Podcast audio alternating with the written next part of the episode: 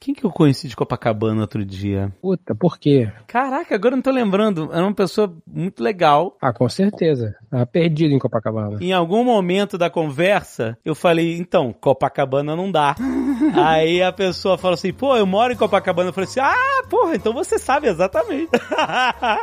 você sabe que não dá. Aham, sim, não dá. Ah, peraí, lembrei. É alguém que foi pra Hollywood visitar pela primeira vez. E eu falei, Hollywood é bem Copacabana. Aí o cara falou, moro em Copacabana. Aí eu falei, então você sabe que eu te espero em Hollywood. Copacabana não dá. Vidani, Oi. eu preciso muito que você e o Mal acabem com essa fofoca de que vocês são o time de reserva do Nerdcast. Que fofoca, gente. É verdade, pô. A gente é o. não! É verdade, é Não, o verdade. Não, Vidani não, é reserva. O único reserva aqui sou eu. pô. é verdade. Eu que sou colocado Não, no mal, lugar não, aqui. mal, não, mal. Sim, sim. Não, não, não se venda Não, mas eu já barato, não. O aceitei. Vidani também é reserva, problema. porra. Não É, é, não. Maurício, você não tente me elevar, não, que eu estou na sarjeta como você. Você Vidani pare é com isso. abraçado por toda a empresa. Eu, muito pelo Ah, é? contrário. Ah, é? Eu sou sempre...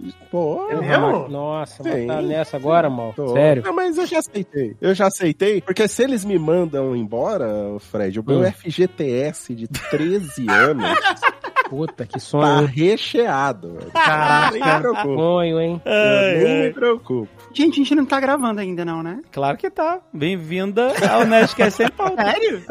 Essa é a realidade, essa é a realidade, exato. Sério? Não, não tem nem o, tipo, a apresentaçãozinha que a gente tem que falar uma parada? Olha aí, não apenas Sem nunca pauta gravou o Nerdcast sem pauta, apresentação, já. Como nunca também ouviu, nunca né? ouviu, nunca ouviu. Eu tenho que contar uma coisa. Peraí, peraí, peraí. Ih, Olha aí, quem que é dono da vai ganhar essa discussão, hein? Que, que é o verdadeiro dono do Jovem Nerd vai ganhar Eu- essa, essa Eu não ouço mais o Nerdcast. Ih, rapaz, Você ouve? Isso, mas assim na cara, malandro. Mas você ouve? Não, seja sincero. Eu? A gente tá entre amigos aqui. Eu, eu, eu, eu? É, sim, você ouve o quando. Nerdcast. Alguma coisa da... Você consome alguma coisa da casa? Da casa. É. Pô, de vez em Ninguém, quando eu ninguém, ouço, né? ninguém ouve. O quê? Eu não vi. O seu programa você assistia, ô Fred? O meu programa eu assistia toda terça-feira. Foi cortado, né? Você soube? Você soube que foi cortado? Eu, eu fiquei É porque sabendo. parece que teve um programa novo aí, o tal de mal acompanhado. É, mas não foi Olha o aí! Olha O aí. meu é de quinta-feira, o seu era de terça. Olha o tapete puxadíssimo. Puxadíssimo, internet! Devolve meu tapete, internet! Deixar claro, Maurício, que eu, eu não, não seria contra puxar o tapete de ninguém pra gente ter o nosso programa. Inclusive, sou sempre a favor. Sim, Se precisar, puxaremos, tá? É não, não é é esse o esse problema. o não, pô. Cadê? Cadê o senhor cara? Responde. Cadê? Cadê? Não sei. O meu não é no YouTube. Eu só presto serviço, senhor, cara. Você não me vê. Agora não, malandro. Agora, agora foda-se. Agora a internet te odeia. Ou te ama, não, Não, sei. não é culpa minha, a internet. Atenção, Reddit do Jovem Nerd. Ih, rapaz. Não é culpa minha, até porque meu programa é de quinta-feira, não é terça. A gente entrou no lugar do Atila, por isso que ele sabe. Exato. Mas a Jazz, eu tenho que contar uma coisa. Já que a gente tá lavando toda a roupa suja aqui, a Jazz que não escuta o Nerdcast... já, já descobri que não escuta o Nerdcast sem pauta. A gente tem que falar o seguinte, é muito difícil fazer amizades novas depois dos 30 anos. Isso é uma realidade. Sim. Entendi indireta, entendi indireta, Alexandre. Obrigado. vou, vou desligar aqui. Eu falei que é muito difícil. Não é Tá então. bom. Não é impossível. Quem é esse cara que falou isso daí? Olha aí! Não, beleza, gente. Eu vou. Meu- Não, mas assim, amizade, a gente tem, você tem vários níveis de amizade. A Jazz é um nível de amizade que eu falo assim, Jazz, olha só, não posso ir no banco, aqui tá meu cartão do banco, essa é minha senha do banco, preciso que você tire 500 reais. E aí quando ela me devolver o cartão, eu não vou trocar a senha do banco, você entendeu? É. Esse nível de amizade. Esse é Aham. nível bom. Agora eu vou ter que dar minha senha do banco pra você. Não, e, e vice-versa, né? e vice-versa, você sabe, sabe muito bem, exatamente. Eu fui fazer uma cirurgia agora, a última coisa que eu fiz foi mandar uma mensagem pro Alexandre e pro Dave falando assim, gente, conta no banco, as ações que eu tenho das empresas são essa, essa, essa. tipo, se acontecer alguma coisa comigo, cuidem da parte do Eric. Foi isso? É, Foi, essa mensagem foi pra eles. É isso, é isso. E aí, é isso que eu quero dizer. E toda essa amizade nasceu depois dos 30 anos. Então, tipo assim, a Jazz, em algum momento, ela era uma desconhecida. E pós, assim, Jovem Nerd, tipo, Eu tô vendo que você tá tentando fazer um Tá raciocínio. tentando mas tá... Exato. Vamos, Ele vamos tá assistir. tentando não citar casos recentes. Ô, Tá ô foda, Fred. é. Depois dos 30. Ela tá com 50, porra. Tem 20 anos aí. em cima. na infância, normalmente é uma amizade muito pura, porque, tipo, você entendeu? Não tem nenhum interesse envolvido, essas coisas e tal, não sei o que. Você leva pra vida toda, entendeu? Essas coisas e tal, não sei o quê. É igual, é igual, igual o Nerd, Fred. nerd jovem, Alexandre 2023. né? Frase pra Igual o Fred e o Dave, né? Que são amigos desde criança, que eles brincavam de roda, de gangorra. Isso. Caralho, criança né? Foi fodíssima, hein, gente? Criança com carteira de, de motorista já, mas vambora, vamos lá. O Dave e o Fred é faculdade, infância é o Tucano e o Dave, é isso. Isso, exatamente. Aí eu quero dizer o seguinte: é muito difícil romper essa bolha, essa resistência. Tipo assim, lá vem uma pessoa nova, entendeu? Ela me conhece de verdade. Deixar alguém entrar nesse círculo seleto, né? É, tipo, no seu círculo de confiança, entendeu? Eu tô querendo ver aonde isso vai. Vamos lá. Não, eu tô querendo dizer que é, a Jazz é, é uma pessoa que veio depois dos 30 anos, é, sabe? Tipo, era uma pessoa desconhecida e que hoje ela é uma amiga de verdade, que eu posso dar a minha senha do banco e ela pode dar a senha do banco. E é isso, essa é a amizade. Assim que vocês medem amizade? Só em senhas de banco, é isso? É essa porra. Não, não é isso, novo Nerdcaster, que eu não sei o nome. Ele tá dando só um exemplo. Caraca, não. Tá tranquilo. Porra, vida então. Vocês acham que vocês me ofenderam? Eu tô muito feliz de terem me chamado de novo Nerdcaster, gente. Pode me chamar à vontade. Não tem problema nenhum, pô. Dentro desse, de todo esse parâmetro de conquista de amizade, de uma coisa verdadeira, uma coisa real, de verdade, de coração, ela não escutar o Nerdcast sem pauta, ela não saber que não tinha abertura, não, não me ofende, porque eu sei que ela é uma pessoa super ocupada. Caralho, você deu essa volta inteira Impressionante, pra cara. isso. Caraca. É, pra dizer, pô, tu não escuta, né? Mas aí, não, a amizade é verdadeira, eu sei que ela. Eu já escutei, eu escutei Nerdcast sem pauta muitas vezes, eu até acho muito divertido, mas eu só não lembrava que ele começa Quando- direto, assim, não lembrava disso. Até porque na Alexandre edição Jess. alguma coisa deve ter, né? Não, não. Não. Quando que essa amizade Tem floresceu entre vocês dois? Agora eu quero saber Ah, mais. Agora eu quero tem- saber datas. Não, peraí, eu quero saber. Não, quem é esse cara? É.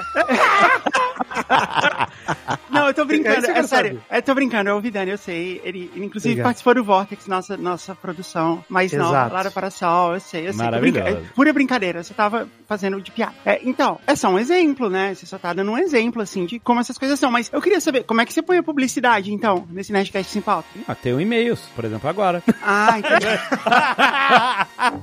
Canelada. Muito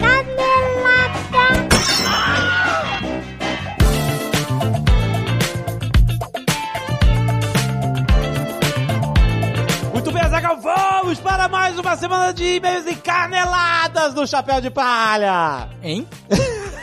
É isso, Chapéu de Palha agora. Tá bom. Mas olha só, Zagal, eu quero falar antes de mais nada de Tesouro Gigante. Oh, meu Deus do céu, está um sucesso, Azagal, maravilhoso. Obrigado a todo mundo pelos apoios. Essa semana fizemos um anúncio bombástico. Olha, importantíssimo porque é time sensitive. É, tempo limitado. Presta atenção se tá ouvindo esse Nerdcast na sexta-feira ou no fim de semana de estreia. É o seguinte. Pra você que já participou de um financiamento coletivo e pra você que não participou, normalmente uma campanha de financiamento coletivo, no início da campanha, tem um momento que eles chamam de early bird, ou como a gente chama aqui, de, de passaralho vespertino ou passaralho matutino que seja.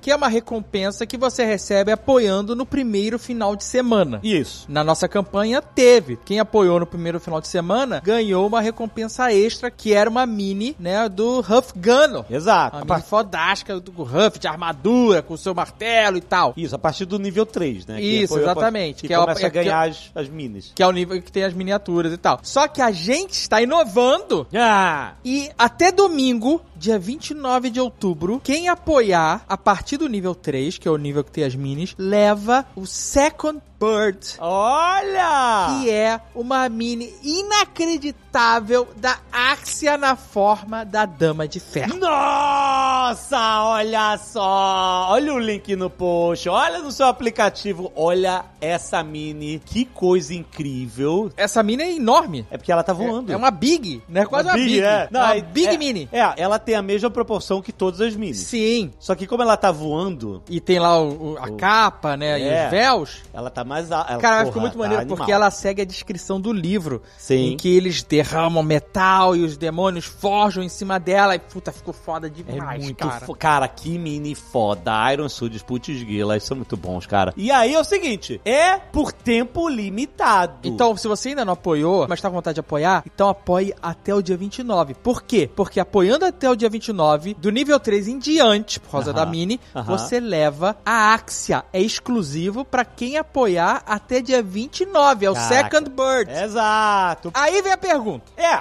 E quem já apoiou? É, ah, não, vai lá vem com as promoções pra pegar cliente novo que quem é o cliente leal, antigo, se ferra. Não, Quem já apoiou, apoiou até o dia 29? a partir do nível 3? Apoiou. Então É. todo mundo que já apoiou a partir do nível 3 está com a Mini na sua caixinha já. Isso, é isso. Você já apoiou, você já ganhou. Você não precisa fazer, ah, eu tenho que pegar, meu- cadê meu cartão, minha, minha carteira, cadê minha carteira? Não, não precisa. Deixa a carteira no bolso. Você que já apoiou desde o início, tamo junto. A partir do nível 3, ela já está na sua coleção. Você já levou. Já tá Exato. aí, é teu. E se você não apoiou e tá pensando em apoiar, essa é a hora, porque até domingo, dia 29, se você apoiar acima do nível 3, né, que na verdade do nível 3 em diante, Isso. a Mini também vai pra você. Inclu- Exclusivo, time sensitive. Exato. Até dia 29. Inclusive vale o upgrade. Sim, você, claro. Se você tá no nível abaixo e fizer o upgrade até o nível 3, até domingo dia 29, também leva a Axia. É, aí. exatamente. Então, ó, não perca. E não perca também a live hoje à noite, sexta-feira, dia 27, Exato. que nós vamos abrir o último batch de metas Exato. com a última meta. A meta devoradora de mundo. Exato, cara. Então a gente vai revelar a etapa final dessa campanha fodástica. Putz, Exatamente. grila, cara. Então Ah. vá assistir a live, apoie pra garantir a sua Axia Dama de Ferro e vamos abrir e encher o baú com os tesouros de Jovem Nerd. Olha aí o Azagal gritando que tá empolgado. O cara acha que tem o monopólio do grito agora. Era só o que Olha aí.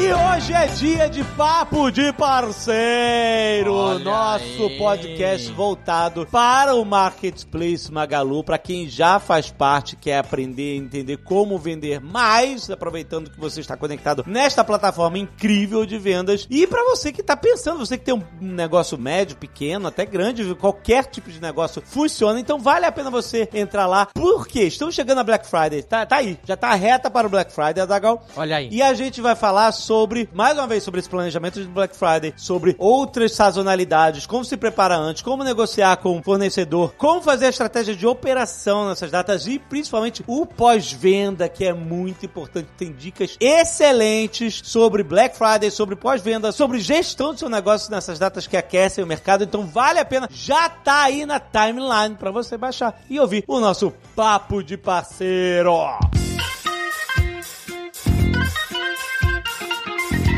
E se você não quiser ouvir os recados e e-mails do último Nerdcast de One Piece, pode pular para... 32 minutos e 46 ausências de pauta. E agora eu vou nessa, né? Porque eu não assisti One Piece. nem live Pô, action, nem anime, nem Azaghal, nada. One Piece, tá lá te esperando, o chapéu de palha. Ah, tem tanta coisa me esperando. tem outras prioridades na minha vida. Ai, ai, vamos com o Briganico! Olha aí! Isso é reparação histórica porque ela não foi convidada pro Nerdcast? Então, eu quero, eu quero manter as amizades. É assim que você mantém. Eu falei, nossa, Pri, eu tenho que chamar a Pri. Too late. Muito bem, Pri. Muito bem. Obrigado por vir. Muito obrigada pelo convite. Estamos aí, ó. Fui convidada É, né? pra ler os e-mails, entendeu? Olha, eu tenho que te falar uma coisa. Eu lutei muito pra não perder essa amizade. Você fez Nerdcast de One Piece, aí eu, na hora daquele piripaque do Chaves, sabe qual é? Aí eu falei, Pri, você é chapéu de palha? eu batalhei essa semana inteira pra reter a mi- essa amizade valorizo demais. É, ó, é, essa daqui, ó, vou dizer, Ale, vou te dizer. Eu falei, foi o load, Pri! Jogou a culpa no amiguinho ainda. É um absurdo, isso é um Ai, ai, absurdo. Desculpa, Dominique. Mas olha, é verdade. Aí eu falei, Pri, você. É muita cara de pau. Aí chama pra leitura de e-mails. É um absurdo. Eu vou, eu vou cobrar depois. Pra compensar, ó. Pra eu te perdoar, pra gente manter essa amizade aqui, você vai ter que deixar eu fazer um, um jovem otaku por mês, assim. Vamos ter que fazer um programa só de anime agora. Já tá aprovado. Já? Oba. Aprovado, aprovado, aprovado. Aprovado aqui, ó, na leitura de e-mails, ó. Vocês ouviram aqui primeiro. Bora, não, eu- ó, eu quero fazer. Agora eu sou jovem. Eu falei, aqui é o jovem otaku. Nova era, né? Você vai me conduzir. Bem-vindo ao mundo mundo otaku, eu serei sua guia. É isso, eu quero isso. Exatamente, eu vou colocar aqui meu. Eu ia falar, vou colocar aqui a roupa de guia, né? Nada, vou meter aqui um kigurumi de Pikachu, né? Tipo, meter meu cosplay de anime e te levar pelo mundo otaku. Ó, eu já comecei a ver One Piece a animação, né? Ah, é legal. Que depois de ver a série da Netflix eu fiquei empolgado. Comecei, já vi dois episódios. Tô bem. Ó, mas você começou do começo ou você começou de onde parou a série? Não, comecei do começo, pô. Quero ver o rolê todo. Ah, sucesso. É bem legal. O que eu acho mais legal, assim, de assistir o anime é que começa 4x3 ali, sabe? Tipo, é uma vibe diferente. Ah, é. 4x3. É, propos... ah, é tigão, é verdade. A animação antigaça, assim, tipo, a- até, sei lá, o traço é mais rascunhado, assim, é menos clean, sabe? Eu acho muito legal. Aham. Eu quero que você chegue no episódio do cachorro. Ih. Logo menos você chega no episódio do Ih. cachorro e aí depois você me conta o que que você achou do episódio do cachorro. Tá, mas assim, eu vi dois episódios. Eu Tô longe? Não, então eu acho que ele é tipo o terceiro episódio. Então você logo chega nele, eu prometo. Ah, tá. Não, então vou chegar mesmo. Ai, meu Deus.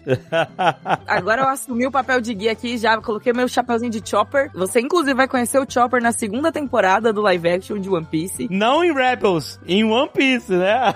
Exatamente, exatamente. Porque Rebels tá na prateleira agora.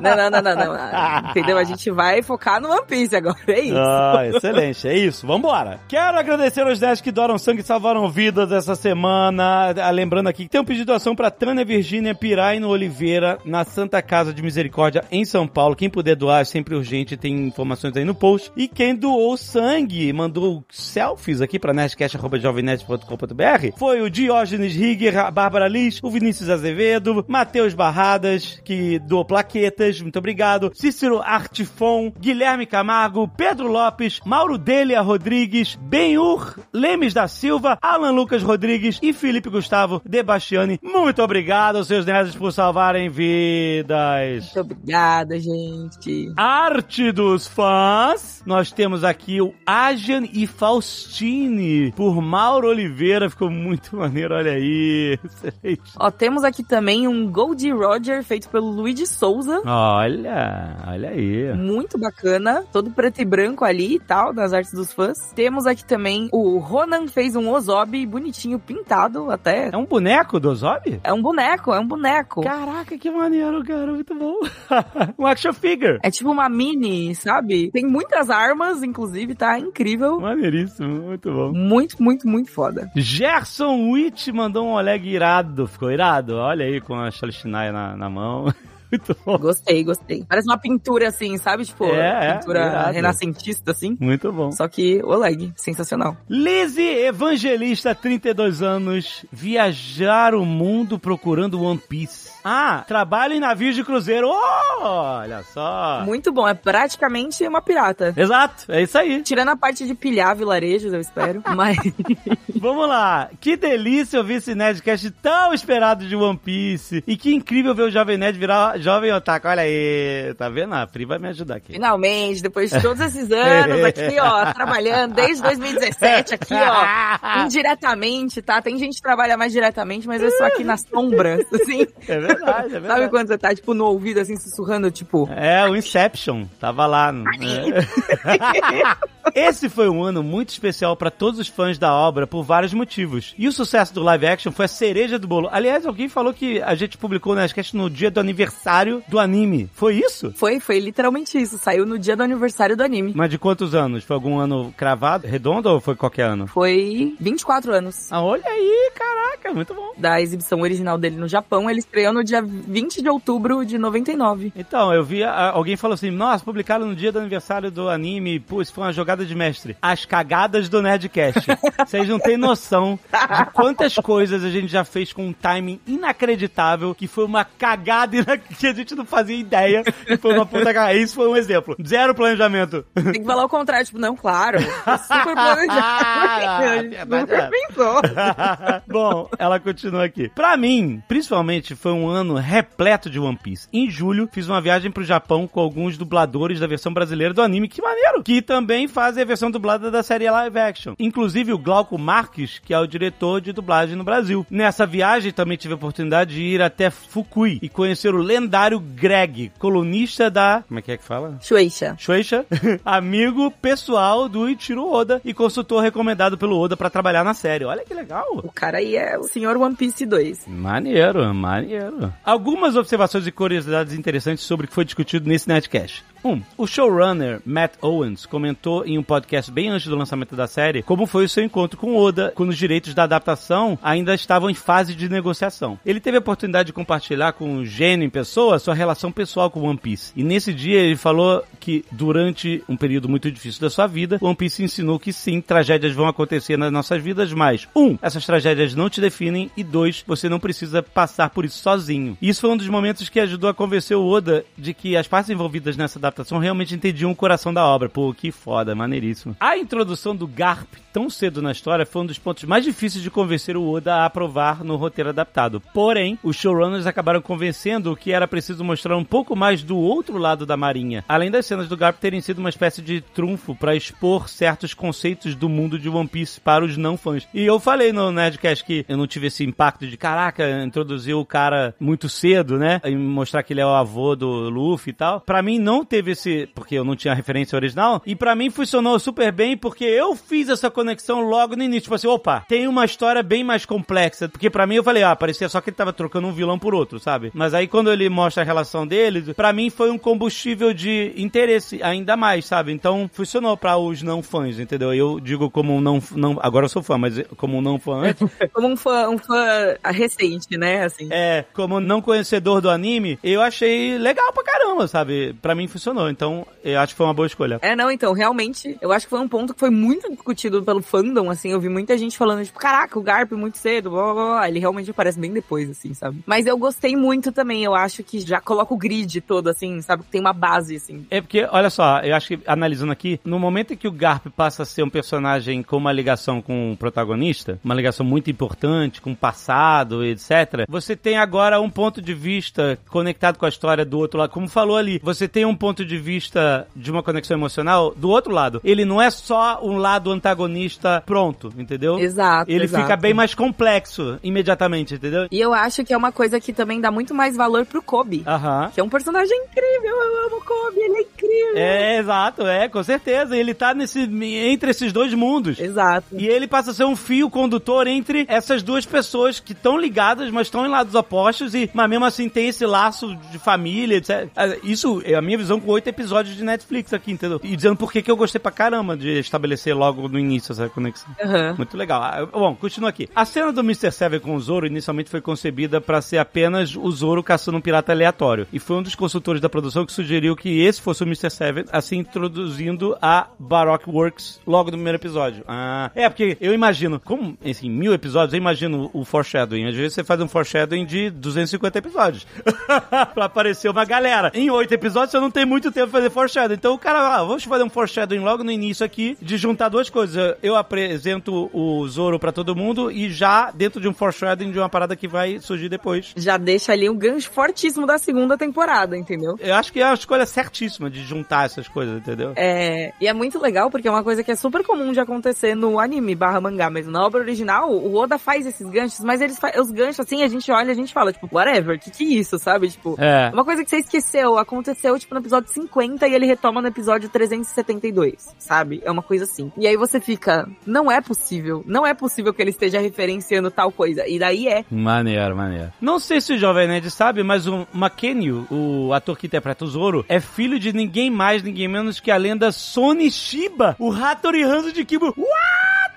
Quão incrível é isso? Eu também não sabia, não, sinceramente. Caraca! Que foda. Aí sim. É, né? Aí ganhou valor. Muito foda, que eu gostei dele pra caraca. Caraca, que maneiro. Muito bom. Bom, eu termino aqui. Mal posso esperar pela segunda temporada e também espero que a série consiga cativar o Azagal e o restante do time de Elite. Quero muito ver todos no episódio do Nerdcast da segunda temporada. Olha, eu vou dizer que vai ser Azagal vai ser mais difícil aí, gente. Mais alguns anos de trabalho.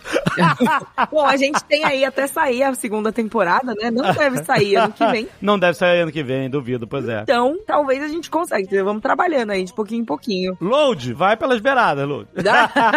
é, exato. Você vai de um lado, eu vou do outro, Load. A gente vai indo assim, ó, devagarinho. Ah, isso, vai cercando.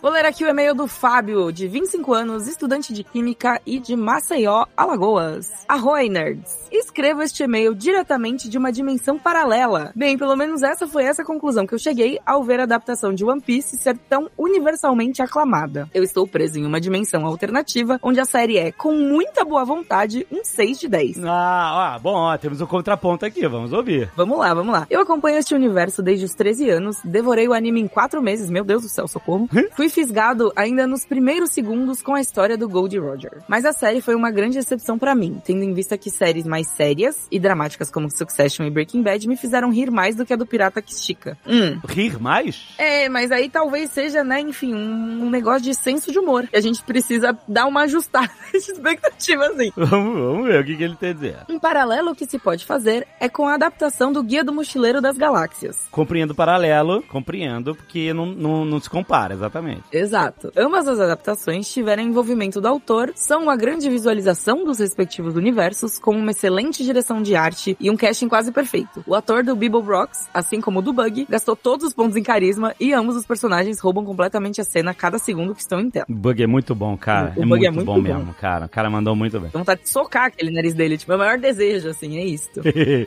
Entretanto, ambas as adaptações são do tipo que eu chamo de adaptação da sinopse da Wikipedia, que adapta o outline principal da história, mas ignora as camadas mais profundas. Eu consigo ver isso no Guia do Mochileiro. Mas e você? Eu entendo, mas assim, calma, a gente tem só oito episódios, a gente não tem como aprofundar uma história, é, enfim, Uhum. tipo, já fazer tudo isso logo de cara, assim, mas eu, só- talvez eu esteja só passando pano, vamos lá, vamos seguir o e-mail. Os fãs da obra do Douglas Adams não leram a trilogia de cinco livros pelo romance entre o Arthur Dent e a Fenchurch, que o próprio autor indica que pode ser pulada, ou pela perseguição pelos Vogons, mas sim pelas reflexões bem-humoradas sobre a vida, o universo e tudo mais, que, em grande parte, ficaram de fora da adaptação para encaixar na estrutura pasteurizada de roteiros hollywoodiana, focando em um crush do Arthur pela trilha e usando os Vogons como os antagonistas do filme. Concordo. A música dos golfinhos é divertida e engraçadinha, assim como o circo maluco do Bug foi legal de ver. Mas o texto sobre relógios digitais é simplesmente genial e é o que realmente fica na mente de quem consome a obra. Assim como em One Piece, são as relações humanas que os personagens constroem em todas as ilhas que eles chegam, que eles passam, né, no caso também. Que é justo. Eu acho, também, concordo. E isso realmente é uma coisa que fica meio em segundo plano no, no, no live action. Se tem alguém que eu posso culpar por não ter gostado da série, esse alguém é o Load. Assume esse BO, Load, pô. É isso, vamos todo mundo culpar o Load agora. Os vídeos semanais analisando One Piece me chamaram a atenção de como Oda escreve bem essas relações humanas, o que torna o mundo tão incrível, apesar dos cabelos coloridos, piratas que esticam e monstros marinhos. Eu não sei que, que, que negócio é esse do cabelo colorido. Cabelo colorido existe no mundo, no real também. Você não acredita em cabelo colorido? não acredita em mim? Mas enfim, era isso que me fazia voltar toda semana pra ler outro capítulo, mesmo já sabendo que o Luffy vai chegar numa ilha que tem um vilão tocando terror, socar ele e ter uma festa depois. Por isso, eu esperava que a série mostrasse mais do que só essa estrutura básica da história. One Piece no mangá barra anime é como um jogo de mundo aberto. Você sente que pode expandir em qualquer direção. Enquanto a série parece um jogo com níveis, já que o Luffy só é jogado de um vilão que ele precisa derrotar pra seguir em frente pra outro, de acordo com o roteiro e não de uma forma orgânica. É, mas isso é uma, uma limitação do formato, do tempo que eles têm pra contar essa história, etc. Tipo assim, não tem como ele. Eu entendo, porque com mil episódios, assim, com tanto, essa vastidão de, de enredos possíveis, é claro que parece um jogo de mundo aberto, que eles têm tempo de contemplar a ida a cada ilha, a cada Uhum. eh, nova aventura, etc. E aí parece que cada vez você tá pegando uma missão diferente. Já a série realmente tem que ir do ponto A até o ponto B, que é outra dinâmica, né? De mídia, né? É, exato, exato. Eu acho que é isso, é o, o ponto que mais pega é esse mesmo, assim. Também tem o ponto de, tipo, eu acho que o anime e o mangá, assim, parecem mais um mundo aberto porque você não conhece a história, Uhum, também, uhum. talvez. Ou porque a história original, a história tá sendo criada dali, né? A gente tá assistindo a série, a série é uma adaptação dessa história que já existe. Então ela já vai mais ao ponto em certos aspectos. Ela já vai mais direto ao ponto, É. entendeu? Ela, você já sabe mais ou menos onde ela tá querendo chegar, Uhum. sabe? E alguns detalhes acabam se perdendo pelo caminho, assim. Isso é muito. faz parte do formato, né? Além disso, os vilões chegarem até o Luffy, ao invés do contrário, tornou o protagonista passivo e sem agência na história. Isso eu discordo. um pouco. Não acho que a duração curta da série justifique essa perda, visto que Senhor dos Anéis conseguiu passar essa sensação de um mundo que vive e respira em apenas três horas do primeiro filme. Veja, calma.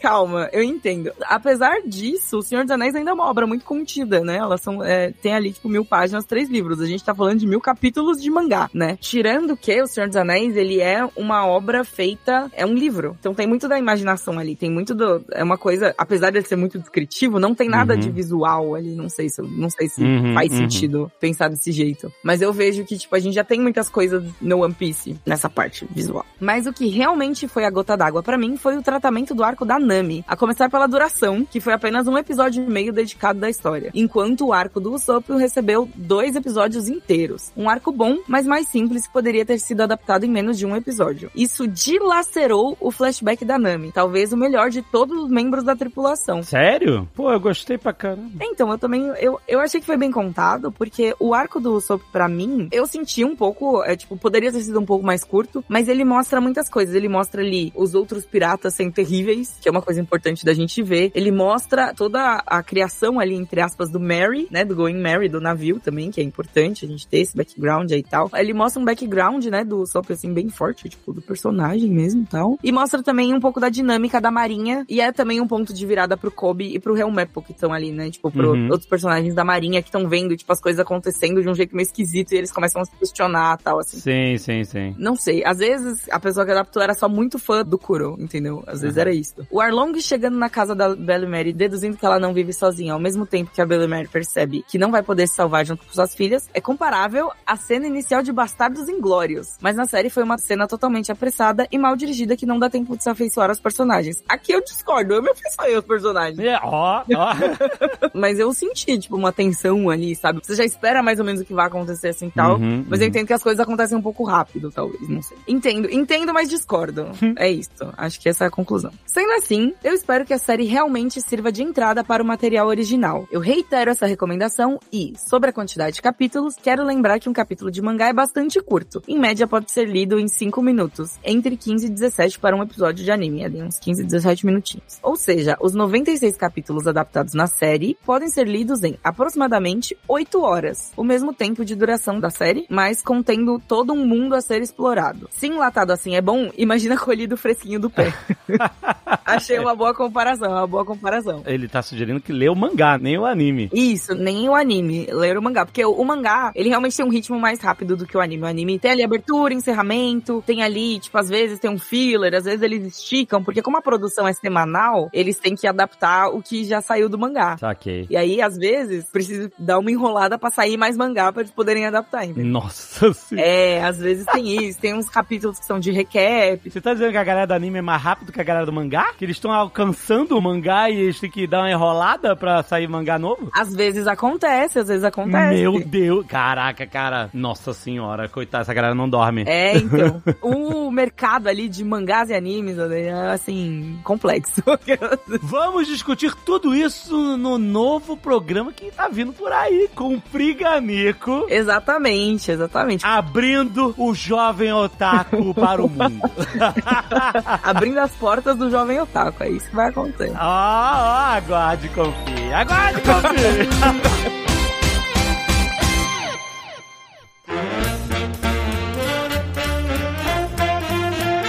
Deixa eu perguntar uma coisa pra você, Alexandre. Você falou um negócio pra mim, eu queria entrar nesse assunto, hein? Você é um querido, tá? Você é uma pessoa que... Eu abraço você. Mas não dá a Eu senha queria- do banco pra E você. eu. Ainda não. deixando claro que eu te acho muito divertido também, muito engraçado e uma ótima adição para todos os podcasts nos quais você participa. Obrigado, Jess. Ó, eu vou falar, hein? Sempre fui muito admirador do trabalho de todos. O Alexandre, a última vez, na festa do Magalu ano passado, tava bêbado, me declarando pra ele o tempo Ai. todo. Isso já aconteceu algumas vezes. Vem no JujubaCast participar falou- com a gente, você e uma... Vamos, só me convidar. Só, Tá bom, vamos, tá vamos combinado. focar juntos, Jess. Uhum, Olha, um. Quando prazer você inacreditável. falou, festa do ano passado tava bêbado, Alexandre, eu pensei, faz sentido. Não, ele, ele estava Aí bêbado. você falou, Ele é, tava mas depois quando ele falou ele, eu falei, ué. Não, o Alexandre também tá. Não Também tava. tava, mas, eu, mas eu tava um tá pouquinho mais. Festa de empresa é ambiente de trabalho. Exato. Sem dúvida, sempre foi. Eu me coloquei na posição de estar sóbrio, sendo um host pra todas as pessoas. sendo- Ah, meu. Brasil 4, Coreia do Sul 1, Open de Roncalô caloto, meu amigo. Eu Pô, tava é. Ah! em Nárnia, você tava louco, não tinha condição. Mas o ponto que eu queria tocar inicial é simples, que você romantizou essas amizades de infância, Hum. e eu não tenho mais nenhum amigo de infância, assim. Não, mas pode acontecer também. Não, eu sei. Pô, É, e justamente, triste, refletindo sobre isso. Não, mas tá- eu não, não tô mal com isso, tá, senhor Cara? Já anos de terapia e, e reflexões, inclusive. Ih, rapaz, tem que fazer terapia por isso, mas também, pô, Não tão por triste isso. Também, caralho. Tá. Acabei aproveitando que já tava fazendo por outros motivos bem Ah, piores. tava lá, né? Botou no pacote. Né? Tudo É. bem. Mas o, o ponto é, essas amizades que você faz muito criança, pra mim elas são programadas pra acabar. Não, você tá maluco. Você tá claramente bêbado. Depende. Normalmente sim. Você não escolheu seus amigos pela personalidade, você escolheu pela proximidade só. E aí você vai se descobrindo. Não, é verdade. Pode ser que você vá pra rumos diferentes, etc e tal. Mas, tipo assim, às vezes você encontra a pessoa que você conhecia há muito tempo, pô, você vai ter um carinho diferente de que se fosse, sabe, uma pessoa que você acabou de conhecer, sabe? Mesmo que. Concordo também. Sabe, você pode, "Oh, e aí, dar aquele abraço forte, caraca, como é que você tá? Faz o seguinte, pensa rápido em um número de 1 a 30, qual é o primeiro número que vem na sua cabeça? Aí, dependendo da resposta, você engaja mais ou, na amizade ou não. É. Entendeu? Não, 100%. o, o meu ponto é simplesmente que você conhece muito intensamente as pessoas na sua infância e adolescência. Aham. E aí, quando você vai virando adulto, muitos deles, por opção própria, se tornam arrombados, né? Sim, isso aconteceu, é isso, acontece. Hoje, os caras que eu tenho mais carinho da minha infância são os caras que eu era um pouco distante, que a gente não, né, Aham. não teve esse contato contínuo na arrombadez da juventude. E aí, hoje, nós temos um carinho muito legal. Mas os amigos de infância mais longos hoje são caras que eu era distante. Os mais próximos eu descartei com alegria. Pois é, não, é isso aí. Muitas perspectivas mudam, né? Por exemplo, quando eu cresci na década de 80, onde eu fui ensinado a achar que punks eram bandidos, sabe? Ah. Porque os super-heróis batiam nos punks. O Spock fez um punk que estava no ônibus ouvindo música alta desmaiar, tocando no ombro dele. Tudo bem, ele não deveria estar ouvindo música alta, né? Podia ser uma coisa, uma pessoa, mas assim, tipo, foi uma agressão física, sabe? É. E o pior é que Bronson, esse, né? mesmo, esse mesmo punk continuou ouvindo música alta. E na série agora mais recente ele aparece de novo. E, caraca, que foda que você tem essa referência que você sabe que isso aconteceu de novo. Pois é, você viu, o cara não aprendeu. Não aprendeu, mas, mas ele desligou antes de ser desmaiado, quando olharam feio pra ele. Cagado, né? Cagado. Ele falou, opa. Mas hoje, por exemplo, hoje em dia eu acho que os punks são as pessoas mais legais. Eu tenho medo das pessoas com um pullover em cima do ombro, tocando violão, rindo, sorrindo e, sabe? A pessoa que tá tocando violão, ela tá diametralmente errada. Não, peraí. A internet Não, mudou não, não. novamente. Como assim? Você... Contrário à instituição violão. Diametralmente errada. Não, você foi muito abrangente. Você, eu falei o cara de pullover no ombro, tocando violão. É, tem que afunilar um pouco essa. essa- Tá, tá. Funila, funila aí. Pô, tocando violão genericamente, não, pô. É, não, pô, qualquer violinista aí, vai, você vai. Violinista. Violonista. Violinista é outra Não é coisa. violão, caralho. Violino não é violão. Ou é um violão sei, com um violão pequenininho? Eu vou te dizer, o maior problema é a pessoa que faz show que não é show e quer que você assista o show que não é show, entendeu? Show que não foi pedido. Isso, show que não. Sabe, sabe o que é um show que não é show? Tocar Legião Urbana na escola, no recreio. É isso, é um show que não é show. Aí é foda, né? A Jess já fez um show que não é show, já fez vários, né? Eu já toquei Legião Urbana na escola no recreio, mas Porra, foi show. Veio uma tá galera ver, veio uma galera ver, todo mundo adorou, pediu pra gente fazer mais, foi foda. Não, mas aí é Badawi, é outra parada. O que, que é Badawi, gente? O que, que é isso? Meu Deus céu. Badawi, Badawi, Badawi. É quando a pessoa com o violão chega e começa a tocar e forma rodinha e as pessoas ficam em volta cantando, ou admirando ou cantando junto. Isso é um Badawi. Ah, isso é um Badawi. É, não é bem um show, mas não é um show que não é show. Não, não, não. Quando eu fiz, foi show, show mesmo. Tinha microfone. Ah, não, então é show, Aí, beleza. não, aí Aí é uma parada beleza, não. profissional, pô. Ah, ah, falando- Adequado. Se há uma prévia programação, Exato. Ah, É, um exatamente. Se ninguém foi pego de Exatamente. surpresa, né? é, Exato. não foi um jump scare de show, aí não mas ainda assim, Fred, isso foi muito exagerado, assim, tipo, diametralmente errado. A pessoa só tá tocando um violão. Mas aí, mas se ela tá me obrigando a ouvir a porra do violão? Se você tem um estabelecimento onde a função primária do estabelecimento é servir comida em várias mesas e as pessoas vêm, lotam aquelas mesas pra sentar, comer e conversar e ali de repente tem um show, isso é um show que não é show. Não, não, é, eu acho meio chato, mas assim, é uma questão da comunicação do restaurante. A culpa nunca é, do cantor. Sim, claro. Exato. Não, é, é- Exato. não, o cantor, coitado, não. Tem restaurantes que dividem as paradas. Tipo assim, olha, aqui é uma casa de show também. E aí todo dia, ou toda quinta, sexta e sábado tem. E eu sirvo alimentos. Fred. Você veio aqui porque você quis. Essa é a regra. Beleza, tudo bem. É, é, tem uma programação aqui. Agora tem um lugar que você senta e de repente. É, que é praticamente uma emboscada, né? Uma emboscada. Pois é, é que assim, Tomara o show, show ao vivo, eu não tô falando do lugar onde você foi emboscado no show ao vivo, mas assim, quando você vai pro bar e você sabe que vai ter uma banda tocando. Você não pode reclamar, você foi. Não, não, beleza, você não pode reclamar, mas existe um motivo pra isso, que é, ela tá lá pra preencher o silêncio da sua vida, entendeu? Não, sua vida não tem nenhum significado e você não tem conversa, você não tem assunto com seus amigos. Então, Mas então, mas eu não vou que lugar você desse. possa falar muito pouco, entendeu? Você vai lá, Mas aí aí você fala, é oh, alto." legal, hein? Aí você fala, Uou! e aí É uma ninguém boa. precisa conversar, entendeu? E é bom, isso às vezes é bom. Eu sei que eu sou uma pessoa difícil com isso e eu não quero desrespeitar nenhum artista em qualquer lugar que esteja proporcionando essa arte. Mas eu sou chato, porque eu gosto de conversar com os meus amigos, é isso. Em alguns lugares você não pode. Eles falam assim: ó, desculpa, você não pode fazer isso aqui. Você tem que prestar atenção em mim. Você nem me conhece. Sabe, seus amigos, você não vê há mó tempão? Deixa eles lá. Mas aí você foi lá, você escolheu o lugar errado, não né, Alexandre? Então, aí, mas às vezes, minha querida amiga do coração que eu dou a senha do banco,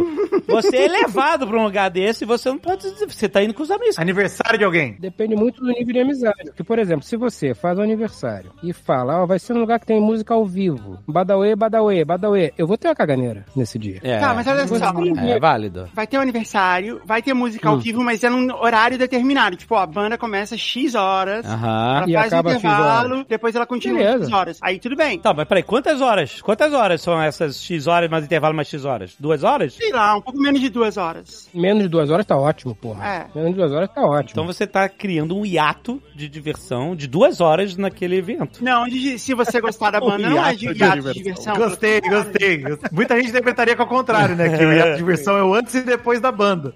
Não, mas olha só, eu vou te dizer, às vezes você tá com uma amiga em Austin, Texas, num evento anual de mídia, cinema, música e tal. História hipotética. História hipotética. É, é, é. Me, me contaram. Um evento, sabe, que a cidade inteira se mexe, tem muitas coisas acontecendo ao mesmo tempo. Se mexeria se fosse real. E aí você vai com essa amiga no lugar, ela te leva no melhor restaurante de briskets do mundo. Você faz memórias pro resto da vida. Você dá uma cagada de iniciante, em vez de esperar quatro horas na fila, você espera só uma hora. Você sai de lá com a camisa, boné. Cara, que susto! Eu também tive esse susto.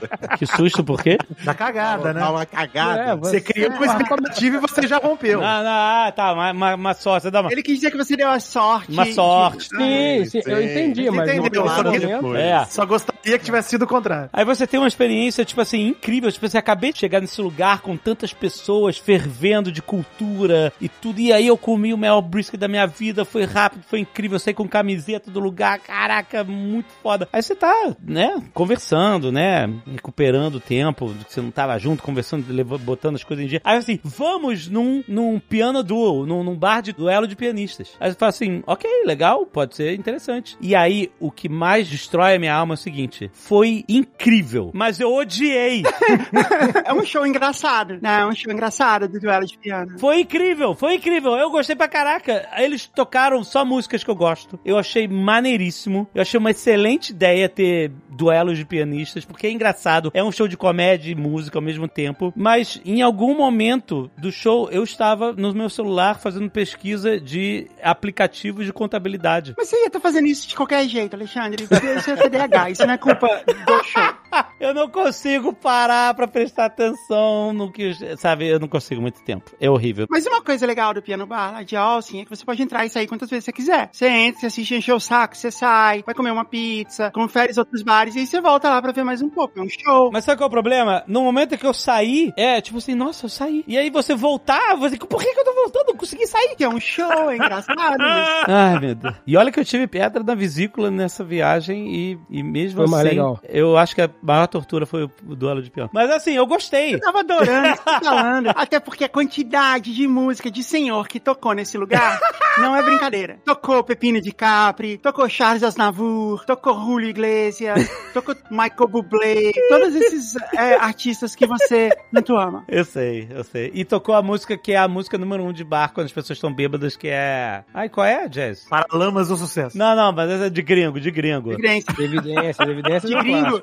Não, de gringo é Sweet. Caroline. Sweet Caroline. Sabe por quê? Sweet Caroline é a música número. Tipo assim, mas tem que estar todo mundo bêbado, porque o bêbado adora fazer. Porque assim, a música é Sweet Caroline. Aí o bêbado se empolga no pá, pá, pá. Eu não sei por que que a galera adora fazer esse pá, pá, pá. O bar, tipo assim, treme quando entra o pá, pá, pá. É legal, é uma coisa que a galera cantando junto. Foi legal. Foi uma boa pesquisa. Eu consegui pesquisar bastante apps de contabilidade nesse dia. Eu É, escolhi- qual você escolheu? Mint.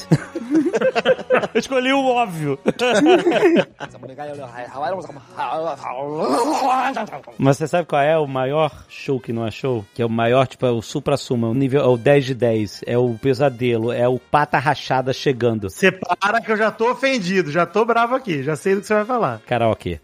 Tá vendo? Você tá mexendo num pedaço muito importante da minha alma e de quem eu sou, Alexandre. É difícil. Eu acho que dá pra alguém fazer um PHD onde trace todos os horrores do mundo moderno à invenção do karaokê. É muito ruim, cara. Tipo assim, por quê? Porque a humanidade precisava disso, dessa dor. Mas, ô Alexandre, quando toca uma música que você gosta no seu carro, você não canta junto ou você só aprecia e ouve? Boa pergunta, hein? Boa pergunta, hein? Pontos Nossa, aí pra- mudou pra de completamente. Ele ficou, ele engasgou, ele não Nossa, foi capaz de falar. na, na mente É. dele. Ih, rapaz, você é demitido de novo, hein? Ele tá repensando toda a vida dele e todos os Não, conceitos não, não, não, não, não, não, não, não, não, não tô. Tá demitido. Eu não... Vai me demitir de novo. Não, pera. Já fiz isso algumas vezes. É raro. as A música tem que merecer muito. O quê? Cantar? Cantar no carro, assim, junto com a música. Tipo, eu tenho que estar num estado de espírito de êxtase completo. Tipo, assim, quando eu pedi um aumento, fazendo um blefe dizendo que eu ia ganhar mais pra trabalhar na Globo, era mentira e eles me deram um aumento. Foi um dos momentos de êxtase que eu cantei Bohemian Rhapsody sozinho, no carro, gritando. Mas, mesmo que eu fizesse isso frequentemente, de eu fazer isso e ir pra uma sala e propor que outras pessoas parassem a vida delas pra observar eu cantando estudante sem nenhum tipo de vantagem Financeira? sem, é, sem nenhum tipo de vantagem financeira, ou seja, todo mundo tá lá por amizade pura, etc. Assim, sem nenhum talento. Mas você já parou pra pensar que você tá indo pra lá pra fazer isso, mas é só você se juntar com outro bando de criaturas que gostam da mesma coisa. Amizade, beleza, amizade é isso. Mas, ó, Mas deixa, aí deixa eu cai complementar. naquele problema Falei. que ele falou que não dá pra conversar no, no- mas as no- pessoas não querem conversar, elas querem ir lá gritar, elas querem ir lá agredir o ouvido do amiguinho. Então, mas olha só, o karaokê ele é um exercício, inclusive, de vocês. Por exemplo, a Jess tá aqui com a gente que já realizou alguns sonhos. Tava lá tocando com o Fernando Takai. Tava ali, né? Foi maravilhoso. Ah, foi Sendo legal. artista. Pô, isso é muito legal. Isso Foi é absurdo. legal. Você tá num Aham. palco tocando pra uma galera. Isso é pro cara que é só fã, que não tem o talento, a habilidade. Meu irmão é cantor, tô aqui falando pra meu irmão, vive disso hoje em dia. Eu acho maravilhoso. Vou no show do meu irmão, vejo a galera gritando, é animal. Pô, da hora. Eu não sou assim, mas eu quero cantar meu Robinson Anjo. Eu vou pra um lugar. Quem? Eu vou pra um lugar, Robinson Anjo ali, calor do Raul Gil. Anjo. Não, não. Robinson Monteiro. Ele chama Robinson Conheço. Anjo por quê? Porque ele tem voz de anjo. Exato. E o cabelo de E anjo. o cabelo do né? anjinho, né? Da, da turma da música. Exato. Porra, É, mas um detalhe muito importante que você deixou de fora aí, ô Vidani, é que diferente da Jess e do seu irmão, que são profissionais, você pessoas não que é, você né? consegue ouvir. Exato. Então, É, mas não esse é o ponto. Maurício. Mas, senhor K, o ponto é justamente esse. Eu vou pra um local onde a maior parte das pessoas também não são profissionais da voz Aí, e tudo do bem. canto. Aí tá todo mundo. As pessoas vão outro, lá-. Pra por três minutos se sentirem artistas, enquanto os Caralho. outros fingem que gostam e cantam junto. Isso é Não, mas maravilhoso. são- é três minutos, é muito tempo, bicho. Cada um. Dependendo cada da música, Nossa. é, é até mais. Mas aí, senhor Caio, eu descobri que é pra isso que serve o álcool, entendeu? Que aí a galera. Exato. Uma coisa bonita do karaokê, de fato, é que é uma atividade com consentimento. Todas as pessoas que estão ali, elas. Exato. São todos adultos, aptos e consentem, exatamente. É, então ninguém pode reclamar. É um consentimento social, né? Você fala, pô, vou pra fazer outra pessoa feliz e vou ser infeliz por algumas horas. Exato, que é uma prova de amizade pura. Total. Exato. De, Lindo, isso é Bonito, maravilhoso. Bonito, É isso. Bonito isso, bonito, hein? Bonito, bonito. Mas assim, é, eu concordo com você em parte, Alexandre, porque quando eu vou no karaokê, eu não me importo que as pessoas não cantem bem. Isso eu acho que tudo bem, faz parte da experiência. Mas o que eu gosto, eu gosto de ver a pessoa que tá cantando, certo? A pessoa vai lá e escolhe uma música. Ela vai cantar Bohemian Rhapsody. Beleza. A gente senta e assiste ela cantando. Só que o que acontece é, todo mundo que sabe a letra dessa música vai lá e se junta em volta dela e todo mundo começa a gritar a letra de Bohemian Rhapsody. Então você não ouve música nenhuma. É só isso. E outra coisa que eu acho que seria legal é assim, por exemplo, você que é um fã do Michael Bublé, você vai lá, escolhe uma música do Michael Bublé que ninguém conhece, porque todo mundo tem menos de 70 anos, e aí você é, canta essa música. E como a gente não conhece, a gente presta atenção, a gente aprende, a gente fica conhecendo essa música na sua interpretação. Mas isso nunca acontece. Peraí, peraí. Tá ouvindo isso aqui no fundo? Birds flying high. You know how I feel. Olha aí, já tá pronto. Sun in the sky. You know how I feel. Festa da firma 2023, hein, karaokê, já viu? Já tá, tá certo já. It's a new dawn. Já aluga aí. It's a new day. Essa música eu cantei gritando. It's a new. Quando eu pedi demissão da TV é pra trabalhar 100% no Jovem Nerd. Não era Bohemian Rhapsody? Não, não. Isso, quando eu pedi demissão pra trabalhar 100% no Jovem Nerd, eu, eu preparei essa música e eu saí pelas ruas da Lapa cantando, gritando, You know how I feel. sabe? As ruas seguras do Rio de Janeiro, sair cantando com alegria, pássaros voando. Eu te falo que eu tenho, eu tenho um apreço por karaokês, mas nem necessariamente desses de sala aí que você aluga uma sala, fecha e tal. Eu gosto de fazer como a gente fez mês passado, que o Maurício não foi, inclusive, que a gente saiu pra comer com o menino mal na Seven Kings. E aí, ó, vamos a pé de lá da Seven Kings pra meio de Santa Cecília. Foi mandando o Ah, menino é uma coisa que eu quatro- quero, quero fazer uma reclamação aqui. Diga. O rolê, ele é um rolê. Não tem DLC do rolê. boa, Mal! Boa, Mal! Pô, eu detesto. A galera do Jovem Nerd também tem mania de fazer isso. Eu detesto. Marca O rolê. Ah, vamos na Seven Kings. Beleza. Eu me preparei mentalmente pra ir na Seven Kings e vou comer e vou é ali. É o meu rolê ali. É isso, esse é o rolê. Ah, não pode ter uma side mission, é, É, isso? aí depois acaba todo mundo comendo. Aí, aí tem um DLC. É, aí, gente, ó, tem um conteúdo extra aqui. Vamos no karaokê? Não, pô, que isso. Ah, você é muito virginiano, Maurício. Não. Olha aí, Mary Jo, um beijo pra você. Nem sei se eu tô não certo. Dá, gente, não dá. A galera do Jovem Nerd é especialista em fazer isso. Tem Não, festa da o- firma, O depois tem Dave, então, a noite não tem fim, assim. Eu Porque- gosto do Dave, hein? Não, eu gosto. Não, o Dave é o melhor. Porque quando chega a noite, o Dave, ele tá no, no melhor dele. É o ápice da energia e da criatividade dele. Então, tipo, as coisas realmente não acabam. E tem outra coisa que Dave e o Alexandre, que eles fazem, que é microsonecas. Ao contrário do resto dos... Assim, nós humanos, normalmente, precisamos dormir, sei lá, de 6 a 8 horas por noite. O Dave e o Alexandre não dormem isso há muitos anos. Então, eles, eles tiram microsonecas de alguns minutos no meio de conversas. O Alexandre deve estar dormindo agora. Eu poderia estar. No meio, no meio da conversa. Numa retona na estrada, né? Que Não, delícia. Mentira, mentira. Não, e acorda e continua, normal. Nossa, isso, isso já aconteceu tanto na minha vida. Eu tô eu, o Alexandre e o Dave jantando. Aí eu tô falando alguma coisa pro Alexandre e o Dave dá uma dormidinha. De, sei lá, três minutos. Eles revelam, né? Que Aí eu o termino ponto de conversar, conversa. o Dave dá uma acordada e continua a conversa de onde parou. Assim, eles fazem isso, mas sem nenhuma falta de educação. E, Então, e nenhum pudor. É, então por conta disso, eles não precisam dormir à noite como o resto de nós. E aí, o DLC vai muito longe. Vai realmente muito longe. E é muito legal.